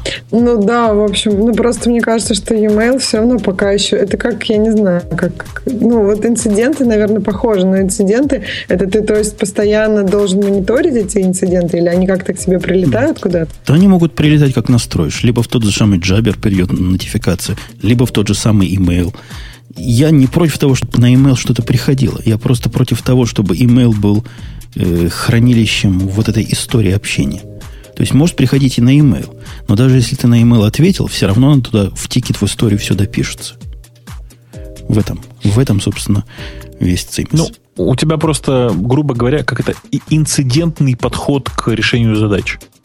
Нет, Ты инцидент это, и, создаешь... это иногда. Да. Ну, когда инцидент, это редкая штука. Это, это когда плохо. Хорошо бы, что там ничего не было в инцидентах. А так, задачи, как у всех. Ну, ничего особенного в подходе в моем нет, по-моему. Да нет, конечно, как бы понятная совершенно история. То есть совершенно понятная. И... А инцидент, он же тоже к какому-то проекту имеет отношение. А если это что-то такое ну, межпроектное, или есть просто какие-то инциденты на все, как обычно? Ну, то есть вот переезд, например, на другую систему контроля версии, это тоже какой-то инцидент? Нет, переезд контроля... Инцидент это когда ой, все упало. Или «Ой, у нас 15 заказчиков, которые кричат криком, а мы не понимаем почему». Это что такое кросс, кросс-задачное, кросс-проектное, что из чего, скорее всего, потом появятся конкретные тикеты в конкретных проектах. А вот что касается переезда Свена, Гита или еще чего-то, то для этого есть отдельный project, project есть отдельный. Project. Project, который называется, допустим, Systems или Sysadmin или что-нибудь в таком, или Automation или еще что-то в таком роде. У меня все они есть для разных целей. И, и все. И вот там все это вводится, все это там живет. Очень удобно. Но по сравнению с email это просто невозможно удобно. Это непередаваемо удобно. Возможность кросс-референса разных проектов, возможность тагирования, возможность в один клик посмотреть все связанные между собой тикеты. Кто папа, кто сын. Как вся эта история развивалась. Это, это, это email просто курит в сторонке. Да. Эм, Короче говоря, можно работать удаленно, нужны подходящие люди, работать удаленно можно, не очень, это не очень сложно, даже как мне кажется. Ну и э, подходящие главное, средства. Да, вот. главное, чтобы люди и средства были хороши. Да, я с тобой согласен. На самом деле, команда... 4... Да. Ага. Ну, все эти четыре пункта, на самом деле, относятся, мне кажется, к, э, к четвертому пункту того, что мы выучили, ну, вот того, что они выучили, что коммуникация это сложно, но она сложна, сложна всегда, не только когда вы сидите отдельно. Да, да, да, да. Пока мы далеко не ушли от Stack Overflow, я что-то вдруг внезапно подумал. А, а у вас есть какие-то вот любимые, как это, любимые вопросы на Stack Overflow? Я, в принципе, почти весь Stack Overflow пролистываю, особенно э, там самые интересные, грубо говоря, части, которые уже хорошо наголосованы с, с большим количеством голосов. Эм, я не знаю, Женя, у тебя есть какой-нибудь любимый вопрос Stack Overflow, вот прям который ты лелеешь, так сказать, регулярно заходишь? Нет? Нет. Я вообще Stack Overflow пользуюсь прагматично. То есть то есть сам вопросов не задаешь, только читаешь. Я понимаю. Вопросы я сам не задаю, потому что ответы можно... Я иногда отвечаю, но редко. Или комментирую. Но для меня Stack Overflow это расширение Гугла, по большому счету. Когда у меня есть проблема... источник данных. Источник данных, который надо копать. Иногда по тагу я начинаю глубоко изучать. Вот когда новая тема, я смотрю, что там на эту тему написано. Тоже полезно, да, бывает. Ну, у меня вот просто сейчас открыто два, там, э, два треда, условно говоря, два вопроса в Stack Overflow, которые я постоянно обновляю последние несколько там, дней. Э, они оба интересные. Сейчас я про оба расскажу. Мне кажется, оба должны порадоваться. Значит, э, вопрос номер один, он на суперюзере, в смысле на админской части Stack Overflow. Чувак пишет вот что. У меня есть два ребенка, говорит он, возраст там 4 и 5 которые, когда играют в компьютерные игры, они играют в компьютерные игры на моем Linux домашнем, имеется, имеет он в виду, они очень громко орут. Значит, что я придумал? Я им вру, говорит он. Я говорю, что как только я, слышу, как только я слышу громкие звуки от них, я SSH захожу на ту машину, переключаюсь, ты понимаешь, да, там как бы на седьмом, э, на седьмом, э, как это сказать, на седьмом ВТ, на седьмом виртуальном терминале записаны запущены иксы, и, говорит, переключаюсь на третий, э, терминал, делаю паузу на 15 секунд и переключаюсь обратно. Понимаешь, да, логику? Uh-huh. А им говорю, что компьютер так реагирует на громкие звуки. Так вот, для чего он, собственно, пришел на суперюзер-то? Он говорит, слушайте, а есть какой-нибудь способ это автоматизировать? И что вы таки думаете? Огромное количество, ну как огромное количество, три готовых, хороших, хорошо работающих примера ему уже написали. Прямо готовый скрипт прямо, который детектит громкость в микрофоне. И в случае чего прямо вот переключает консольки. Я считаю, что это красота. Отличный способ бороться с детьми, хотя врать нехоро. А, но это как бы это ерунда. На самом деле это просто вот, ну, это я обновляю вот последние два дня, что ли. Смотрю, что там интересного есть. На самом деле хит сезона, я его сейчас вот в чатик к нам положу. А чатик к нам положу, сейчас только URL скопирую. Вот отсюда вот. Эти, да. Значит, вот такой вот, значит, у нас есть вопросик на Stack Overflow. Звучит он примерно так. Я, говорит, тут э, в прачечной, э, в смысле, в стиральной машины носки доставал и подумал, слушайте, я же программист. Я хочу придумать такой алгоритм, который позволит мне быстро находить пары носков. Понимаете, да? В реальной жизни. То есть есть э, огромное количество носков, ну, скажем, 40, 50, там, 30 штук, 30 пар. Э, они какие-то одинаковые, какие-то разные. Нужно придумать такой алгоритм, с помощью которого максимально эффективно, желательно OATN, доставать, э, собственно говоря, пары носков. И знаете, там самое интересное это ответы. Потому что, во-первых, там есть ответ с огромным количеством э, плюсов, ну, в смысле, который проголосовало большинство, который состоит из двух частей. Значит, один, ну, одна там часть понятная история про, про hashing и про разбитие на pile ы, вообще, которая больше задает вопросов, чем ответов. А у этого вопроса есть, у этого ответа есть еще апдейт, который говорит, что, знаете, ребята, мне кажется, вы не копнули самое интересное. А как насчет параллелизации? Ведь может много человек одновременно разбирать одну пачку носков. Я общем... придумала более крутой, по-моему, ответ, но это очень практично. Покупать просто одинаковые носки. Слушай, и не ты... надо их никуда разбивать. Ты знаешь, это самый популярный по количеству, по, это самый непопулярный по количеству голосов, но самый популярный по количеству повторений. А Каждый второй пишет, надо покупать одинаковые носки, надо покупать одинаковые носки. Ну, слушайте, ну не А, понятно, тут вопрос, ну, как бы, самое интересное. Ксюша, а у меня, у меня есть, есть против твоего вопроса. У меня да. после какое-то время носки правый носок от левого отличается. И, и... А, ну то есть тебе приятно, чтобы он отличался, да, в итоге? И ты не можешь их потом... Ну как же, это как не в ту обувь потом влезть. Как-то вот в правый хорошо такие носки? У вас в Америках носки. Вот так что они прям такие, что ну, прям как в обувь. На самом деле, я не знаю, какой у вас будет ответ. Я вот вам могу точно сказать, что самый простой способ, для меня, по крайней мере, сравнивать эти носки, это типичный, просто обычный радикс сорт. Просто классический радикс сорт без всяких пендрежей. А, при этом вариант покупки одинаковых носков я, конечно, не рассматриваю. Для слабаков. Это скучно. Во-первых, это для слабаков. Во-вторых, на самом деле, если переходить к варианту, как решить вообще проблему таких носков, то гораздо проще покупать одноразовые носки. Ну, то есть, в смысле, которые не стирать не надо, просто выкидываешь и не паришься. Вот. Нет, это Говорят. плохо. Они будут плохого качества. Они будут какие-нибудь китайские, от них ноги позеленеют. Ну, подожди, подожди. А, а разве у вас не так у девочек? да? У девочек как? же так, а у них одноразовые. Вот вместо носков они а, колготки носят. А, ну да, но они тоже не одноразовые.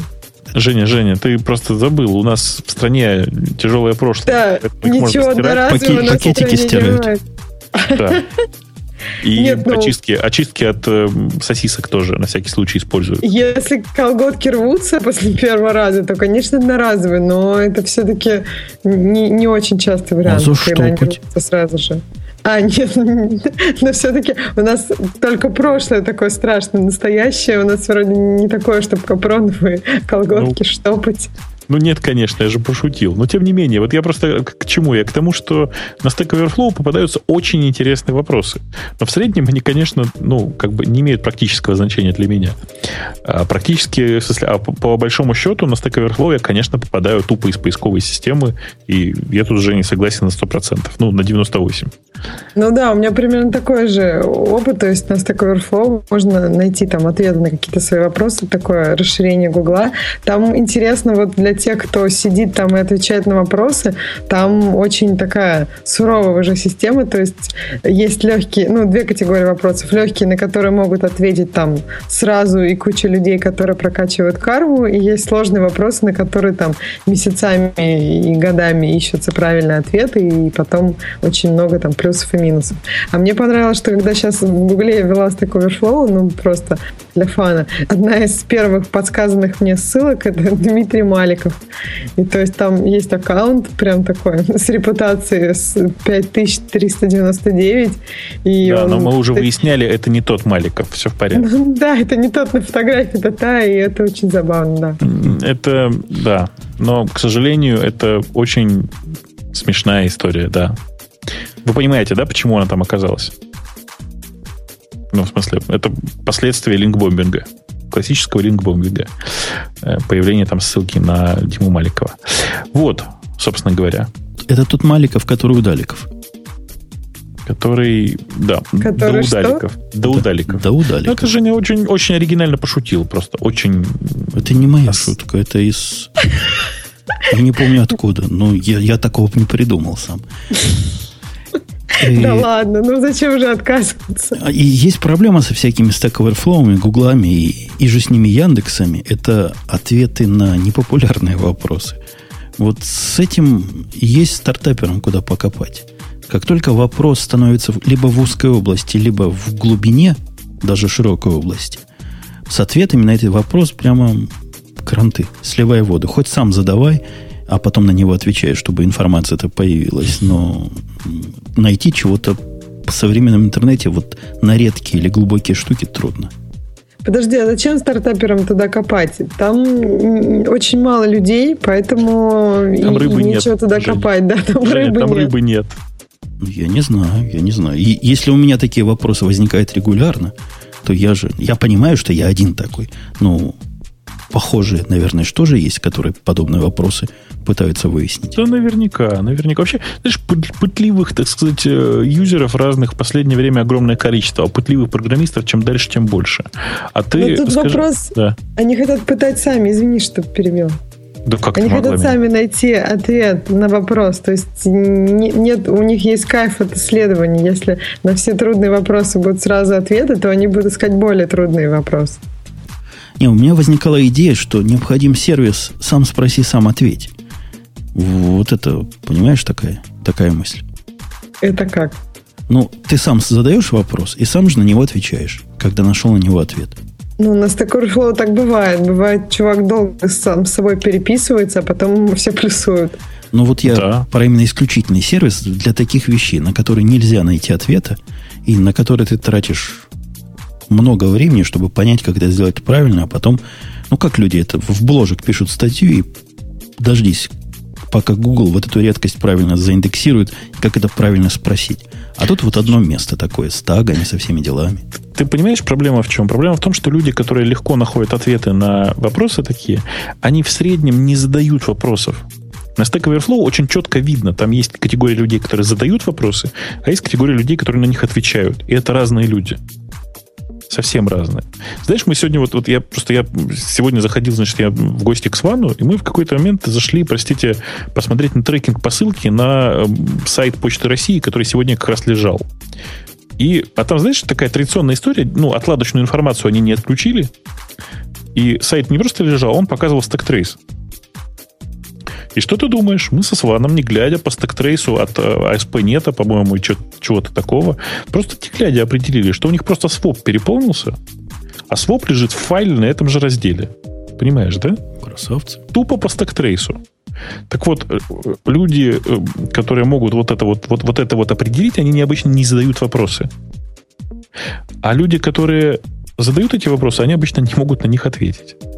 То есть это как бы Stack Overflow это такой обучающий сайт, понимаешь, во многом. Во, а я как раз за community, в котором будут только узко, узколобы. Вот. А я о чем? Понимаешь, Ох, это как это... бы... Да. Мне кажется, таких комьюнити очень много раз пытались создавать, но потом в узколобы очень любят приходить все остальные.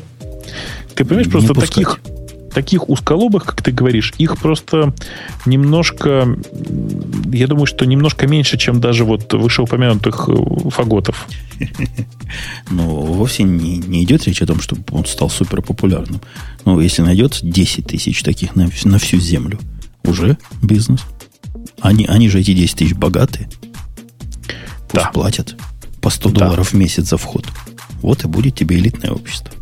Да, да. Скажи мне, пожалуйста, Женя, а, а я не знаю, вы, я просто знаю, что Ксюша точно в курсе. Жень, но про то, что Твиттер-то взломали, ты уже в курсе, да? Я в курсе, я даже вчера пароль поменял. А зачем ты пароль поменял? Ты попадаешь в первые 250 тысяч? Не, не попадаю, ну, чтобы было. У меня там был пароль один, но длинный, а стал второй, но еще длиннее. Ну, а это первые 250 тысяч? Почему они первые-то? Не первые, в смысле, там просто, там а. просто 250 тысяч. На самом деле, это как бы не очень важно. То есть ты пароль-то мог и не менять. Дело же не в этом. Дело в том, что э, кроме... Ну, то есть, грубо говоря, у тебя кусок базы, в которой были в том числе и сессионные куки. В смысле, ну, сессионные токены, понимаешь, да? О, то есть... Меняй, то есть, меняй. Да, меняй, не меняй, бесполезно совершенно дело.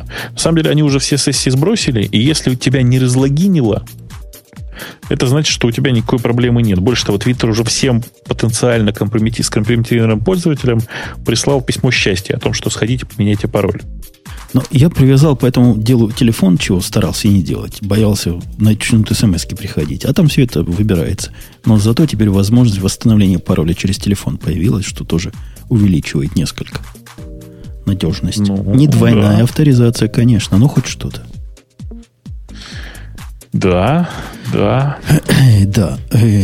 Ну что, у нас... А не страшно тебе им телефон говорить? Вон у них там полбазы. Ну, не полбазы, в смысле, а 250 тысяч. Слушай, ну Потеряли ну, это они. Же, это же не, не social security number все-таки. Это же номер телефона всего лишь.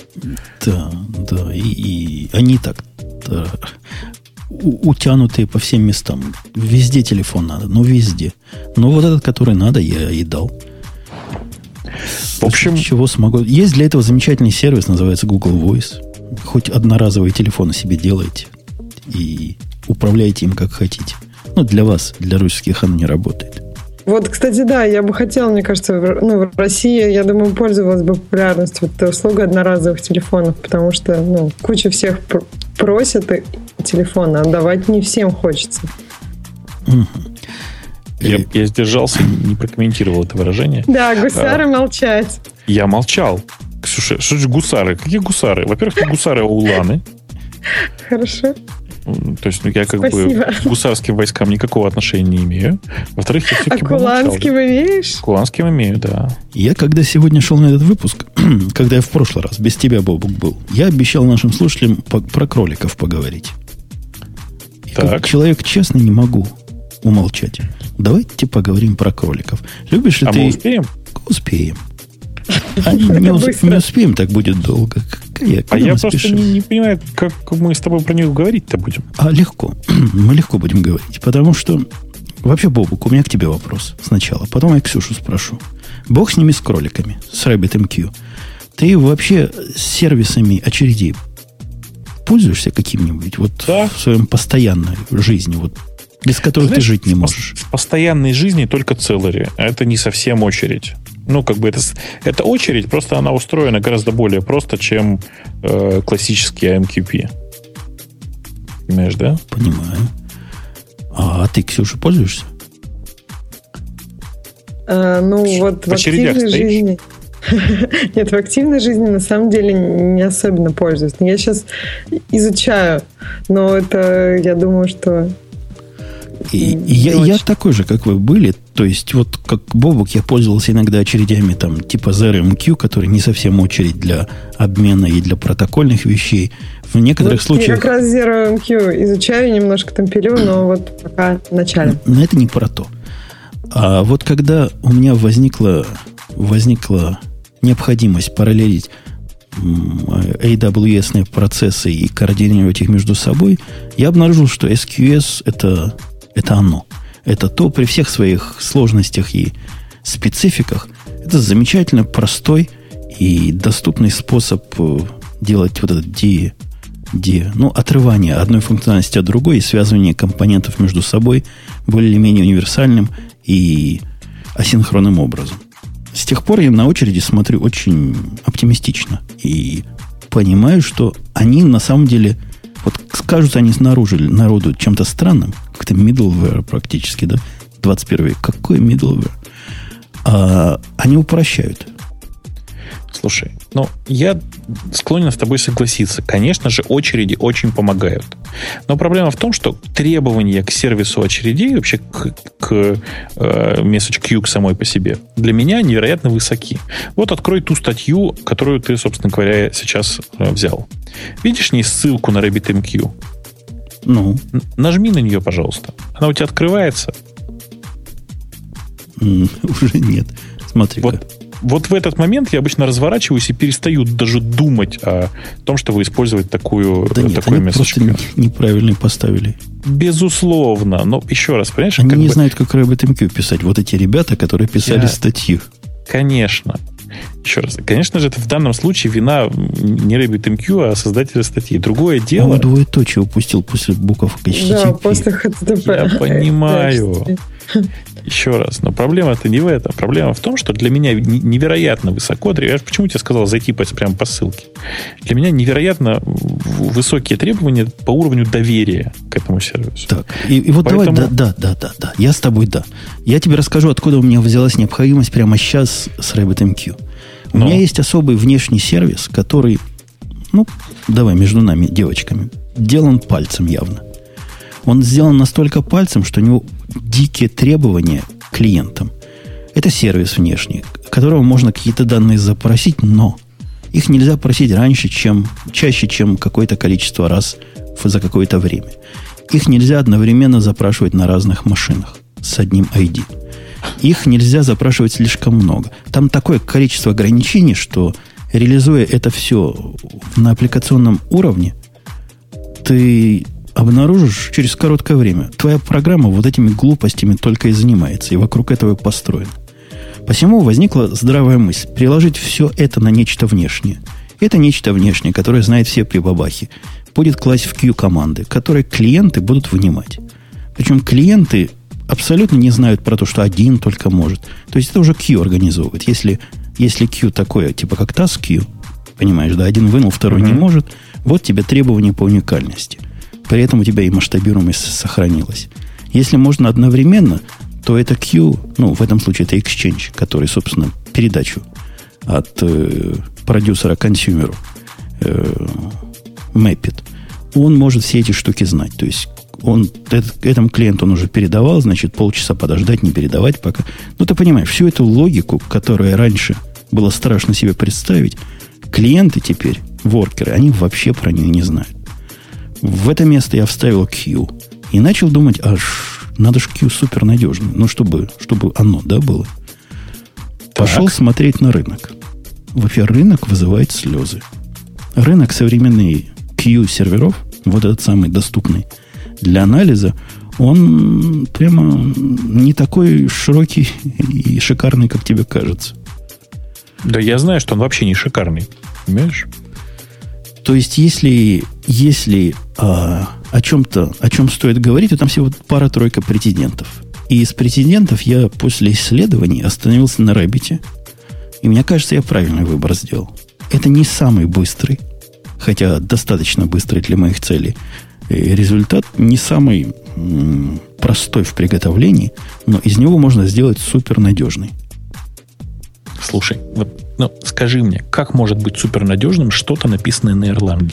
Ну, как ты вообще этому доверять можешь? У тебя там, слушай, может, у тебя там просто никакие не, не очень важные данные ходят, я пытаюсь понять. У меня очень важные данные ходят. Но я, во-первых, представляю, как работает persistence и умею делать ему бэкап на случай уж вообще ядерного взрыва. Во-вторых, я поднял кластер, который... Давай издалека подойду. Вообще у RabbitMQ, вот, ты представляешь, как у них HA и, и этот самый, и redundancy все устроено? Ну, в смысле, я подозреваю, что у них все устроено через, через одно место, в смысле, через Erlang. Ну, Erlang, собственно, коммуникационный уровень. Через амнезию. Да, амнезия обеспечивает у них, э, собственно, хранилище и связь. Но я не с этого уровня, а я с уровня, как на это снаружи посмотреть. Я об... удивился. Я, значит, сильно удивился. Они такое впечатление, что дизайнились под работу на одной машине вот из коробки он предполагает, что ты хочешь построить надежную систему на одной машине. Не-не, подожди, еще раз. У них просто все, что пишется на Erlang, пишется с расчетом на Мнезию. Мнезия позволяет тебе писать так, как будто бы все работает на одной машине. В этом же вся фишка-то. Не совсем. Это же не только сервер, это же еще и клиентская часть, это еще и подтверждение все это. Так вот, начальное предположение, что у тебя одна, но очень надежная машина которая, понятно, нам ну, да, не подходит никак. Мы, мы знаем, что машины ненадежны и ломаются. Кроме того, их по, так, по умолчанию абсолютно не волнует довод того, что вот ты послал сообщение, оно до Q дошло, и тут Q упало. И, собственно, это не проблема. Ну, упало и упало, ладно, да? Что такого?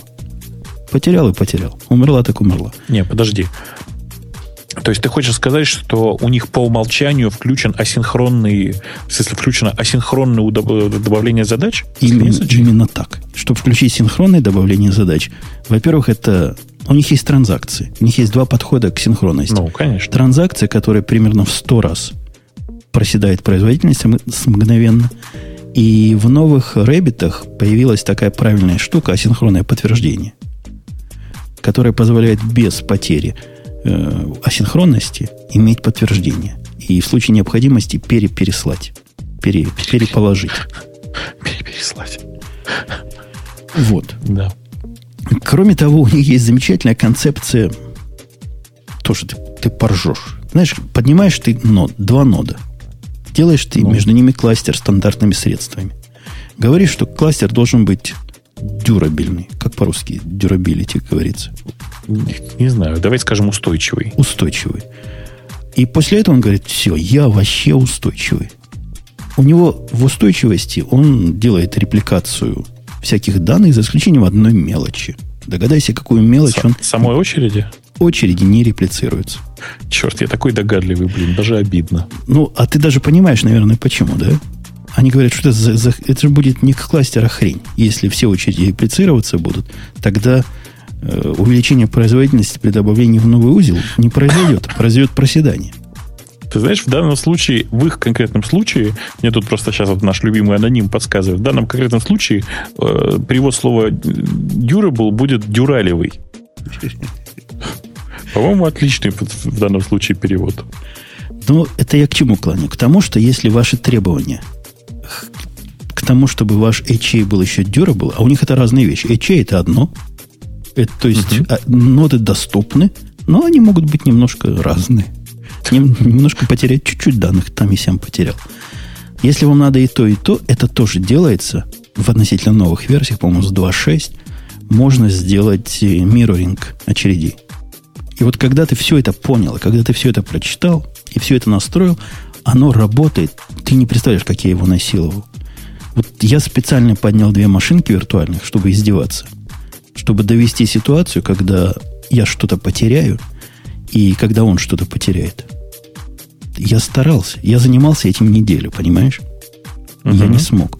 Причем при моих нагрузках, когда я туда, ну, не сотни тысяч, сотни тысяч он не потянет в секунду, но десятки тысяч в секунду я в него засовывал, вынимал, и все это с многих клиентов, я не смог его поломать. Меня очень впечатлила надежность этой балалайки.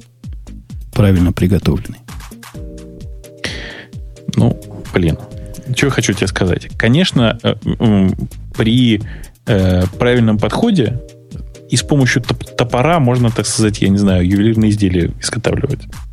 Но мне почему-то кажется, что, ну, то есть, грубо говоря, у меня RabbitMQ не вызывает никакого доверия, смотри выше, по нескольким причинам. Во-первых, потому что оно работает поверх Erlang, а я паникер. Я не могу работать с средой, которая разрабатывается небольшой, небольшим комьюнити профессионалов. Понимаешь, да? Не, я не понимаю твой довод. Я тоже не в большом восторге, что он на Erlang работает. Потому что администрирование этой штуки, оно несложное, но очень специфическое. Нужны такие особые знания. И да, действительно, ну это лучше бы, если бы на чем-то вменяемым. Но я вовсе не скажу, что MongoDB, который написан на C, по-моему, у меня в этом смысле греет больше из-за того, что он не на Ирландии, а на C написан. Угу. Вот. Я, собственно, еще что хотел сказать. Я, прикоснувшись к этому миру больших middleware, с ужасом заметил, что прогресс удобства для пользователей вот там остановился где-то, наверное, в первой половине 80-х годов. Это просто поразительно, это просто удивительно, как много они требуют от клиента для того, чтобы все это работало как надо.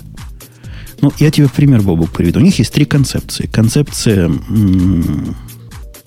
коннекта, концепция чаннела и концепция... Нет, там еще какая-то выше, чем коннект есть. Типа как инстанс, потом коннект, потом чаннелы. Слушай, ну ты просто сейчас пытаешься пересказать э, общую концепцию MQP. Она... Да, да, да, да. Но я тебе про специфику. Про специфику работы в многопоточных приложениях. Это же Q, да? То есть ну. специфика есть. И о специфике они знают, какая специфика, и рассказывают, но они абсолютно не помогают тебе ничего с этим сделать. Например, одна из сущностей должна обязательно статическая быть, одна на всех. Коннекты тоже хорошо бы, чтобы были общие, чтобы их много не было. Причем, знаешь, что значит хорошо бы? То есть ну. ты можешь и на каждого, на каждый чих по коннекту открывать. Это да, это в порядок. Но после этого он перестанет некой функциональность его по автоматическому закрыванию коннектов от отвальных клиентов работать. Просто висящие коннекты оказываются. Там фиг его знает, насколько это плохо. Но явно хорошего в этом мало. А channel при этом, они хотя и thread safe, вот тут загадка, но лучше бы их не использовать между многими потоками. А? Как, как сказали, вот лучше бы, лучше бы все-таки один на поток. Слушай, ну ты знаешь, вот у нас есть такой один мифический персонаж на э, некоторых российских телеканалах, который бы, слушая это, сказал бы однозначно, он сказал бы, это прискорбно. Это вот. заставляет действительно Хотя, ну, что ты выделываешься, Бобук? Ты-то с MongoDB работаешь. MongoDB тебе много предоставляет со стороны клиента поддержки вот этого HA, переключения между упавшими нодами и получения гарантированных предупреждений. Тоже же делаешь все руками, по большому Слушай, счету. все руками, но в Монге, по крайней мере, это все по-человечески. Там хотя бы, блин, ну, как бы... Сейчас я пытаюсь культурно выразиться. Я когда читал спецификацию на MQP, мне было плохо, реально. Потому что, знаете, вот если бывает синтаксический э, сахар, то тут, видимо, я не знаю, синтаксическая горчица с майонезом. Ну, там, там сделано, я с тобой согласен, там сделано сурово. Это действительно сурово. Но при всей суровости, вот проблема. Когда у тебя один статический коннект, у которого десятки чаннелов в разных потоках, как черт возьми, ты можешь правильно последовать их рекомендации, в случае чего все закрыть и открыть. Ты понимаешь, да, сложность? Тут Конечно. сущность поток. Другие потоки вообще не знают, что у тебя проблема произошла. А проблема, судя по всему, глобальная, да, отвалился нот. То есть надо как-то им всем сказать, мужики, дело плохо, давайте переоткрывать. Мужики кидаются переоткрывать общий коннект. Ты представляешь, да? 10 Конечно. мужиков кидают и, и начинают биться. Кто же переоткроет общий коннект? Чей же коннект будет? Слушай, ну тут просто нужно написать простую систему. Они стахастически среди себя выберут, кто будет переоткрывать. Если это, ну, если как бы первый не, не, попад, не, не может переоткрыть, то оставшиеся там из 10, если брать, оставшиеся 9 берут. И так до тех пор, пока кто последний, тот и папа. Понимаешь, да? Ну да, ну на самом деле не так, не так делают. Кидаются все открывать. Кто первый пришел, того и тапки. Конечно, в данном случае у них все наоборот, кто первый, тот и папа. Короче. И тебе надо либо ломать асинхроны всех остальных, то есть блокировать, пока первый не открыл, либо какой-то ему давать, какой-то колбэк, когда переоткрыл. В общем, это все надо делать каждый раз руками. Ох. Короче, а у меня вопрос. Да.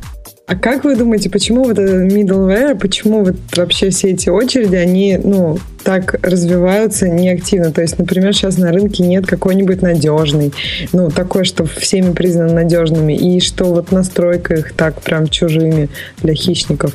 Не-не-не, ты а, понимаешь, есть, надежные есть. Есть, есть надежные, есть простые.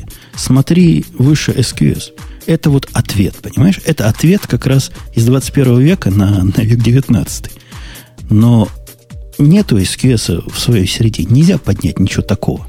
То есть есть там накаленные поделки, которые по надежности смешны, но простоте, как SQS. И я вам точно говорю, Rabbit это из них лучший. Представляете, какие все остальные? Слушай, ну я не, не уверен, что прямо вот Rabbit лучше. Есть Купит, апачевский, который очень неплох, в принципе. Э, есть его форк от Red Hat, я не очень помню, как называется. Есть, э, что самое важное сейчас, вот внимание, есть Storm.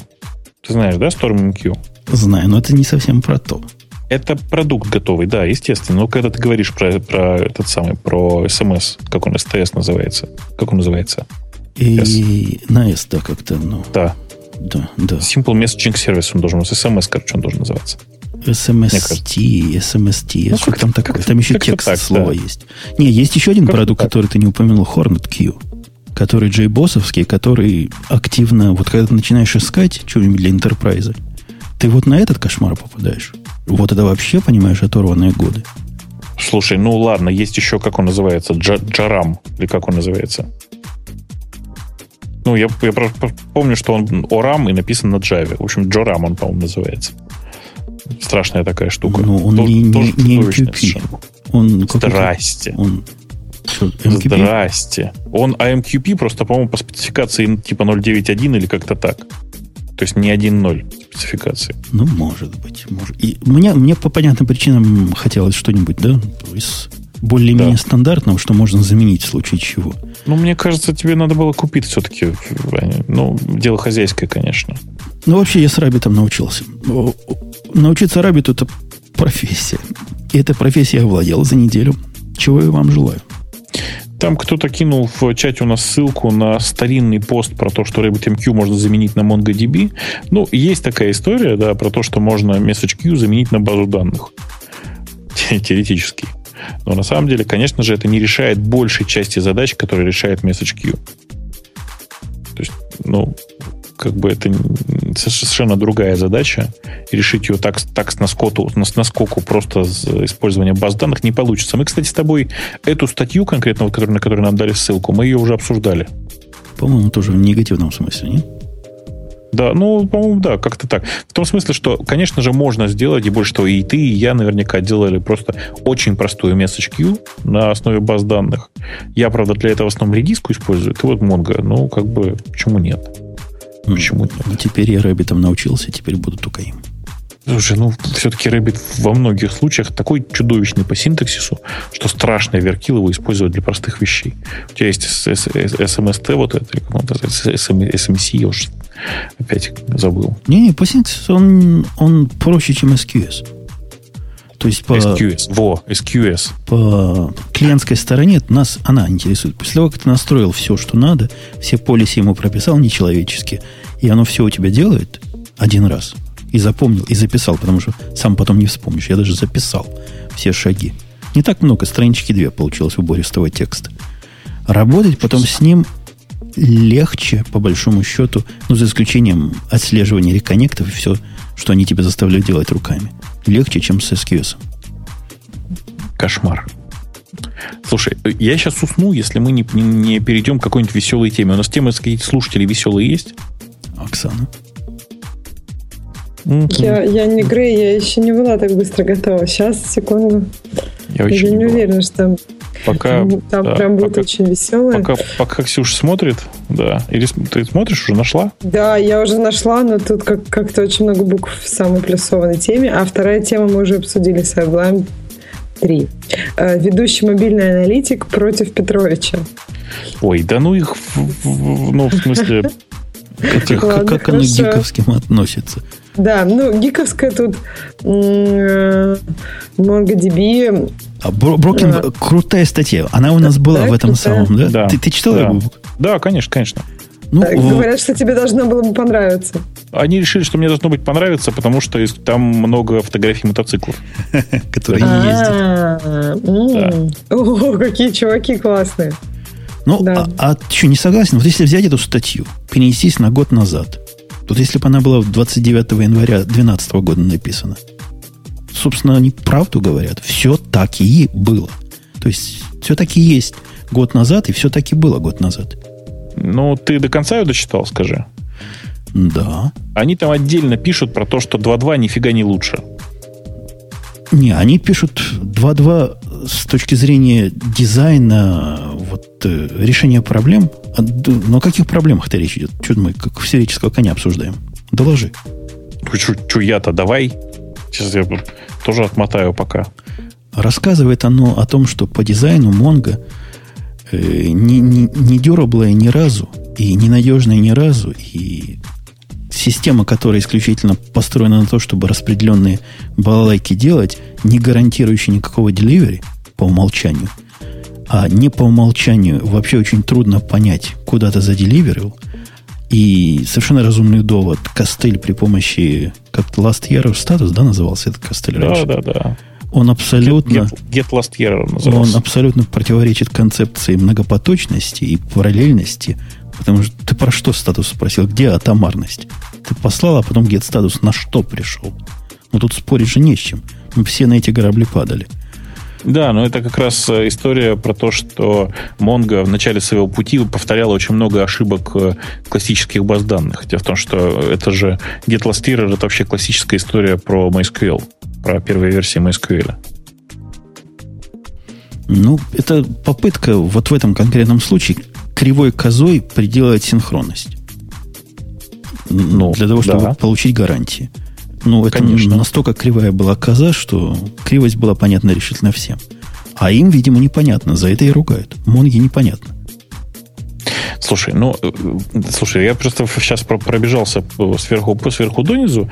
Это классическая разгромная статья. Ребята, у вас все неправильно. Ну да, конечно, это не вопрос. Э, Монго вообще сама по себе, это же, как это, такая база эксперимент. Ребята как бы нигде не отступали от кап-теоремы, а в, во многих местах э, там у них получалось, как это, не две буквы, а одна, если как можно так сказать. И... Да, но они же сами говорили с пеной из, изо рта, лично мне, что вот мы на все можем положить, у нас консистуальная эвенчуальность, эвенчуальная консистуальность вполне может быть, хотя мы стараемся. Но durability на многих серверах мы обеспечиваем. Ты знаешь, у меня э, последние несколько дней любимая фраза. Я вот ее прочитал и до сих пор хожу, улыбаюсь. Э, в языке программирования Perl используется статистическая типизация.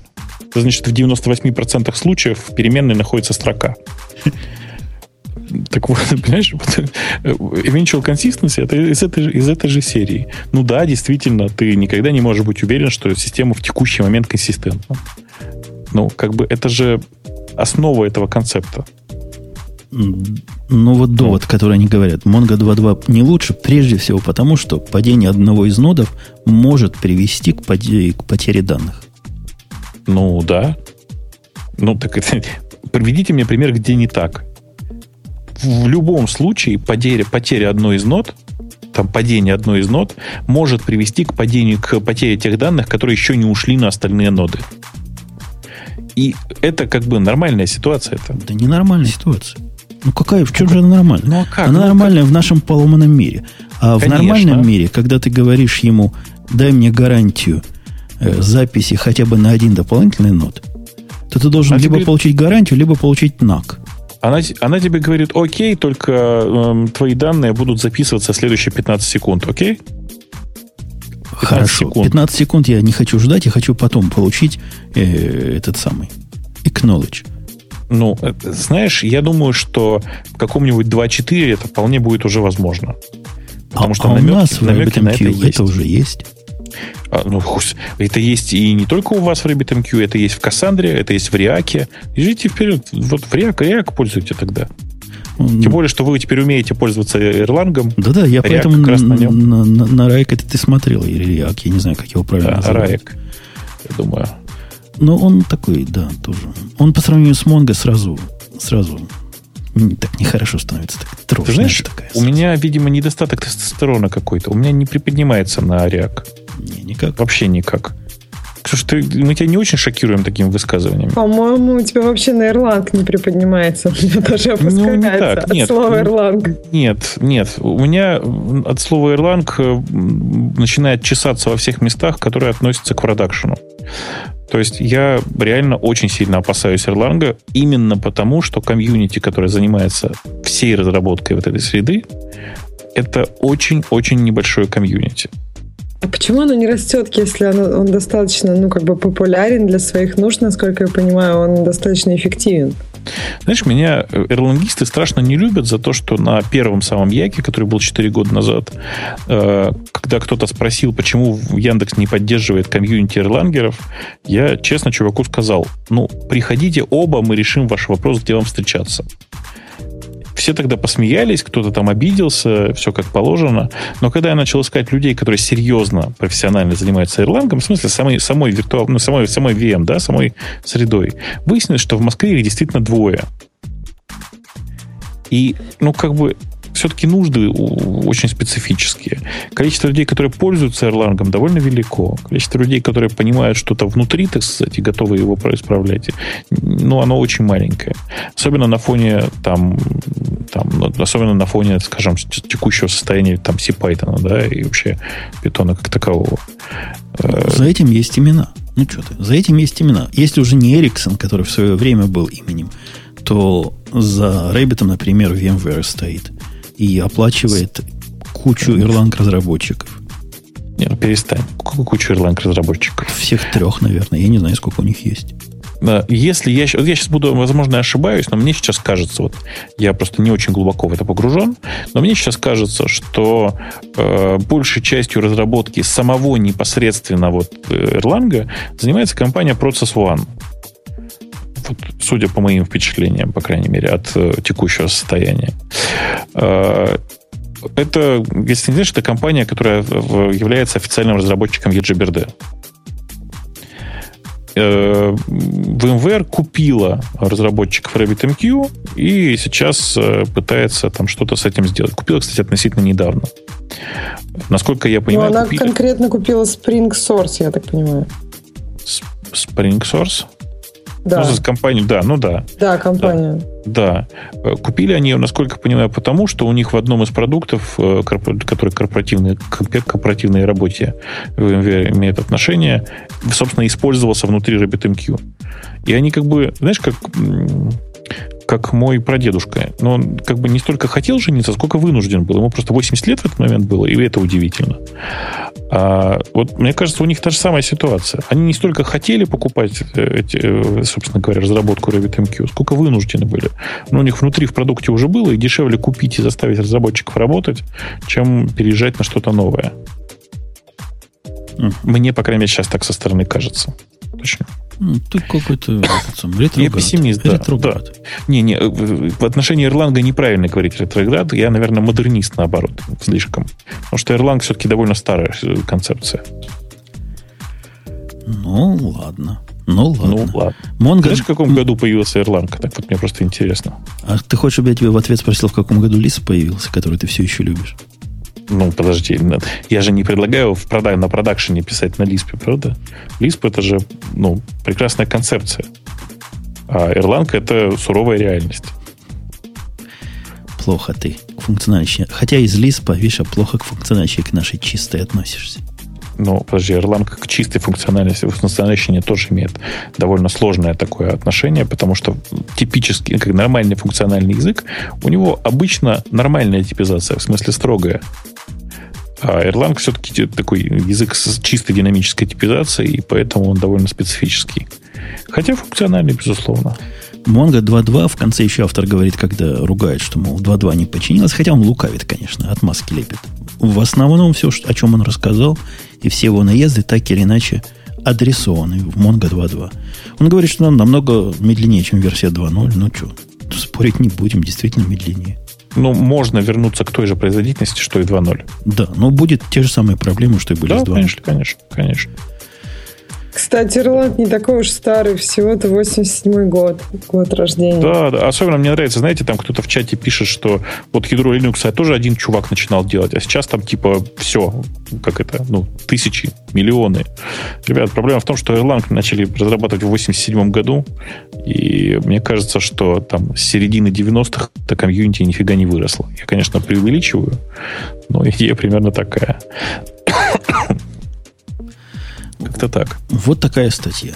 Ксюша, можешь переходить к следующей? Так, следующее у нас там про Яндекс. Э, и Яндекс Народ хостинг переезжает. Но это, наверное, Бобок должен нам ну, рассказать. Это не гиковская совершенно тема. Ну, у нас был да. такой непрофильный, непрофильный сервис, который всех задолбал уже тысячу лет назад, э, который называется Народ.ру. Для нас это была совершенно непрофильная история. Мы как бы хостингом не занимаемся, и нам это не очень интересно. Поэтому, когда поступило предложение от Юкоза о том, что э, им интересно это развивать этот сервис, мы его просто передали, так или иначе. Угу. По поводу дальше тоже не очень гиковская, но, наверное, лучше на следующий раз. Это про кто-то получил отчет по природному газу на 400 миллисекунд раньше. Я думала, может, Женя хочет пролить на это свет и сказать, что все это неправильно понимают, как всегда. Да, конечно, они не на то прыгают. Они говорят, вот, мол, ты, ты не читал, Бобка, то, что пишут читал, люди, читал. не понимающие, говорят, 400 ну, миллисекунд, компьютеры, мол, теперь 400 миллисекунд это не компьютеры. 400 миллисекунд это, половина люди? секунды. Какие нафиг компьютеры? Я зуб даю, я не знаю, в чем там история. Это явно не проблема синхронизации часов. Это какой-то инсайт утек. И просто торги начали чуть раньше до публикации отчета тех, кто знал. И... Подожди, инсайт прям вот за 400 миллисекунд раньше утек? Или намного заранее просто они как бы хотели скрыть это, но не получилось? То есть там главный вопрос в этом. Ну, ну как? если ты хочешь инсайдом воспользоваться, тебе скрыть не получится. В этом-то суть, что ты должен начать реагировать раньше, чем весь рынок. А иначе зачем тебе такой инсайт? Им хватило 400 миллисекунд, чтобы среагировать. Видимо, им показалось, что такое маленькое с их точки зрения число не вызовет подозрений, не, не вызовет сразу наездов. Я, я, я не знаю деталей, никто не знает. Если будет Слушай, расследование, узнаем. Я думаю, а что не будет расследования. Да, да. Там уже официально сказано, что не будет. Ну, я не знаю, я, я, честно сказать, вот конкретно этой статьи не читал, но читал много других статей по этому поводу. Они написали, что да, 400 миллисекунд, в общем, не повод для расследования, ерунда какая-то. На самом деле они другое написали, что там такой объем торгов за эти 400 миллисекунд произошел, что, в общем, можно не, не особенно не обращать внимания. В смысле, маленький? Конечно, он не очень большой. Даже если кто-то наварился, то это, в общем, не так страшно. Не, ну судя по там всяким графикам, он был достаточно активен, даже активнее, чем потом объем торгов, который был вот после Ты... публикации отчета. Ты знаешь? Нет, ну я понимаю, что это еще в денежном эквиваленте, и может быть не так уж много. Не-не-не, ты про, про, про другое. Знаешь, у э, финансистов есть дурацкая привычка выкладывать графики в логарифмической шкале. Сходи, посмотри на шкалу ты как бы все поймешь, ты все увидишь сам, что называется. Там, правда, объем торгов не очень большой. И там, ну, мне кажется, несерьезным говорить о том, что там какая-то серьезная спекуляция произошла. Хотя, безусловно, ну, как бы так как дата выхода отчета она четко, четко указана, а кто-то это сделал раньше на 400 миллисекунд, э, есть, ну, мне кажется, есть всего два варианта. Либо э, у людей, так сказать, утекло, и они рассчитывали отыграться на этих 400 миллисекундах, либо у людей утекло, в смысле информация, я еще раз повторю про информацию, да, что это утечка, э, и у них просто неправильно были настроены часы на тех машинах, где робот стоял. Э, и то, и другое кажется мне достаточно смешным, э, но, тем не менее, утечка-то есть. Информация все равно ушла раньше. И тут не очень важно даже это, это там, технологические, технологическая проблема или человеческий фактор. Факт есть факт, утечка есть. Обидно, что э, ребята, которые занимаются биржами, не понимают, что 400 миллисекунд это достаточный повод для расследования. Ну, как это? Расследования же нет, значит, они все правильно понимают. Да не факт, что его не нет. будет. Ты такая, знаешь, организация, которая за ними следит. Им палец в рот не клади. Может, они специально волну сбивают и потихонечку найдут кого надо. Я уверен, ну, что будет либо поправка к регуляциям, в таких случаях происходит всякое интересное, либо еще что-то, что это дело адресует. Там внимательно смотрит. Как говорил Штирлиц, только недалекий человек может считать, что в этой мутной воде можно ловить рыбу. Да, да. Ну, я еще раз вот просто искренне призываю людей, которые не очень понимают в том, как э, устроена торговля акциями, как вообще вся эта торговля работает, просто не надо туда лезть. Ну, рассуждать, по крайней мере, на эту тему выглядит очень смешно. Примерно так же, наверное, смешно, так же ржут медики над э, сериалами про скорую помощь. Мне кажется, вот выглядит так же смешно, так же умилительно. Как Джек Бауэр говорит по-русски. Меня да. тут послали стоять. Я тут послали стоять, да. Очень трогательно. Хулиганы. Ну что, так, ну что, я думаю, хватит нам человеческих тем. Да. Э, да. Мне кажется, да, да Бобок уже кашляет, его нужно... Не-не, я, я, это ты так пытаешься сбежать, да, Да? Не. Знаете, я тут, кстати, Ой, знаете, я тут, простите, я тут какое-то небольшое количество времени в очередной раз немножко писал на JavaScript. И тут мне сегодня попалась э, замечательная ссылка, я до сих пор хожу ржу. Знаете, помните, была такая презентация, э, как это, JavaScript VAT? Нет? Знаете? Взад. Ну, нет. Вот. VAT это в смысле чё? JavaScript. А, чё? Вот, э, вот, понял. Не вот, а там, там так, да, WAT там было огромное количество хороших примеров, таких отличных, например. Типа, что, как вы думаете, что, что будет, если, сравни, если в JavaScript сложить э, два пустых массива? Ну, то есть квадратные скобки плюс квадратные скобки. Эм, там очень много интересных вариантов. А если сложить квадратные скобки плюс фигурные скобки плюс object, понимаешь, да? Но это все ерунда на самом деле. Значит, чудо JavaScript для меня открылось сегодня. Я только сегодня понял. Вот, знаете, там есть такая константа математическая, называется math.py, ну, в смысле p, pi. Представляете себе, да? Uh-huh. Вот у кого сейчас есть JavaScript консоль, откройте ее из интереса и напишите плюс-плюс math.py. Как вы думаете, какой будет результат? Вот если не вводить, а вот просто вот, ну, как бы задуматься. Шесть. Нет. Ну, в смысле? Хороший вариант был сейчас, да. Ксюша, ты тоже можешь поугадывать. Вот не открывая консольки, вот попробуй, как ты думаешь, что получится? Плюс-плюс math.py. Ну, какие варианты могут быть? Ну, на один Слышу, больше. Как, щелк, слышу, как щелкает консоль. Два пай объекта может получиться в результате массив из двух пай объектов, не? Нет, Нет? там не объект, а, это, да. это, это, флот число. Ну, не, это не константа, это флот число. Не знаю. Не знаешь, нет? Нет. Я до сих пор ржу просто. Ответ такой. Получается float число 4.14, ну, короче, ты понял, да? Ну да, я говорю, на один больше. Да, ну, ровно на так, один больше. Float ну, число увеличивается на единицу. Так логично. Ну, как тебе сказать? Я бы не сказал. Ну, не знаю. Вот я... У меня это было первое, о чем я подумала. Ну, то есть, как бы, это самый такой вариант, который на поверхности. Но я, конечно, решила, что вряд ли они так сделали, как, как я подумала. Но... Э, окей, давай с другой стороны зайдем. Значит, есть э, такая, ну, есть э, такая функция, точнее, такой оператор в JavaScript type-off. Он возвращает тип объекта, который указан дальше. Представляешь, да? То есть, если написать, там, не знаю, тайпов и в кавычках что-нибудь, какая-нибудь там строка, да, то вернется строка, но вернется слово string. Есть в, также в JavaScript такой объект, который называется none, not a number. Not a number. Э, n большая, a маленькая, n большая. Как ты думаешь, что возвращает тайпов э, от none? None? Ну, n, a, n. Нет, я понимаю, в смысле, может быть, нан и возвращает, что есть такой тайпов? Нет, нет, ты знаешь, в том-то весь все так просто? Все вот, вот в, в, чате, в чате у нас все знают. Она возвращает намбер.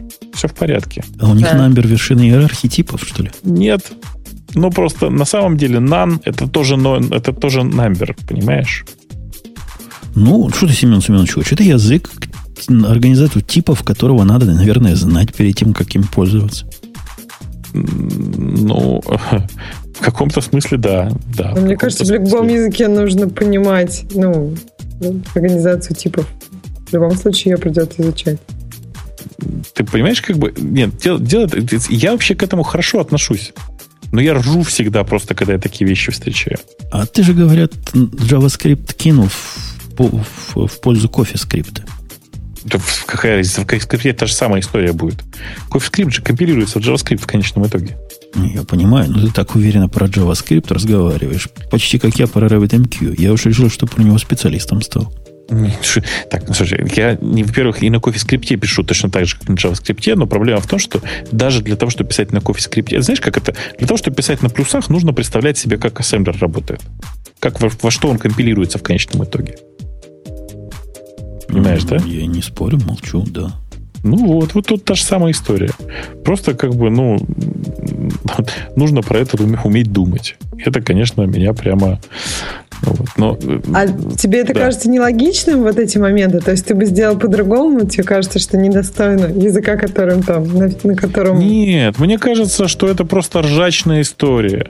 Мне кажется, что... Ну, то есть, конечно, мне это, это кажется чудовищно нелогичным. Ну, просто реально чудовищно нелогичным. Сейчас, я, знаете, я специально для нас найду тут вот э, прямо, в, так сказать, в прямом эфире найду сейчас, пойду э, картинку, которая, мне кажется, очень точно это отражает для других языков тоже. Сейчас я найду. Сейчас у меня где-то здесь она была. Эта картинка, она просто отличная. Я ее ужасно люблю. Это я так заполняю эфир, чтобы вы не могли меня, так сказать, прямо сейчас куда-нибудь кинуть. Вот она, я ее нашел. Сейчас ее кину в чатик. Посмотрите, почитайте. Она очень точно отражает мое отношение к текущей ситуации. Ты, как моя дочка, картинками уже начал э, объясняться. Да, сходи посмотри. Картинку вижу, видишь? Вижу. Это такой микрокомикс. Можешь, можешь выложить в качестве э, картинки к шоу-нотам. Я считаю, что это очень подходит. Правда, одно слово придется замазать. А, вот как-то так примерно, да. Мне кажется, надо просто взять и заканчивать уже. Потому что... Ты нам мешаешь. Ты же я, на прости, пути прогресса Я, стал. прости, пожалуйста. Я, как обычно, я... Уйди, уйди с этого пути. Да. Был сегодня подкаст «Радио Ти». Первый подкаст месяца февраля, поэтому он несколько нечеловеческий. Но зато с вами были какие люди в этом нечеловеческом выпуске. Была Ксюша, блистающая всеми своими достоинствами здесь, вместе с нами. Хотя не все эти достоинства видели. По слухам, Бобук только видел. Блистающий. Достоинство? Блистающий. Слушай, я надеюсь, что последние несколько лет достоинство Ксюши видело исключительно э, все население компании Parallels. Им везет, видишь, а мы тут сидим как, как кони с лохами. Ксюша, ну что ж ты так? Ну как же ты так? Народ-то жаждет знать своих героев. Ты видела у нас в комьюнити радио IT есть самая популярная тема. Все о Ксюше. Ой, она Ксюша? Аж, она аж замолчала, видимо. А, да, я просто выключила микрофон. На самом деле я смеялась. Меня пугает это, это, что все, Ксюша, ну ладно, я думаю, мне нужно узнать что-то о себе и пойти. Ксюша, а ты-то как оценила мою замечательную картинку, которую я прислал? А, картинка крутая, мне очень понравилась. Вот я тоже так считаю, да. Операция подергивания это наше все, да? Да, операция подергивания был, был еще у нас Бобук, про которого даже в нашем комьюнити тем не заводят, потому что он настолько суров, что всякая тема про него превратится, я не знаю во что. В ужас и кошмар. А? Кошмар и ужас. Кошмар и ужас. Да. Там сразу захочется его фотографии прицепить, а те, кто Бобука видел второй раз, этого зрелища могут и не выдержать. То есть да я имею в виду такого напора прелести. Могут и не выдержать второй раз. Я сегодня проходил мимо весов, тень от лампы ну, которая тень, моя тень от лампы упала на весы, весы сломались в дребезги. Конечно, не могут выдержать. Ты что? А они еще к Твиттеру, небось, были подключены. Вот этой честной компании мы с вами выступали. На следующем э, подкастике, в следующем, будет обычные человеческие темы. Даже Грей может из Амстердама вернется. Привезет с собой. Послушаем. Расскажет новые анекдоты. Под этим состоянием будет рассказывать новые анекдоты. У нас уже один такой был, но недолго в эфире. Все, до следующей недели. Приходите. Пока. Услышимся. Пока. Пока.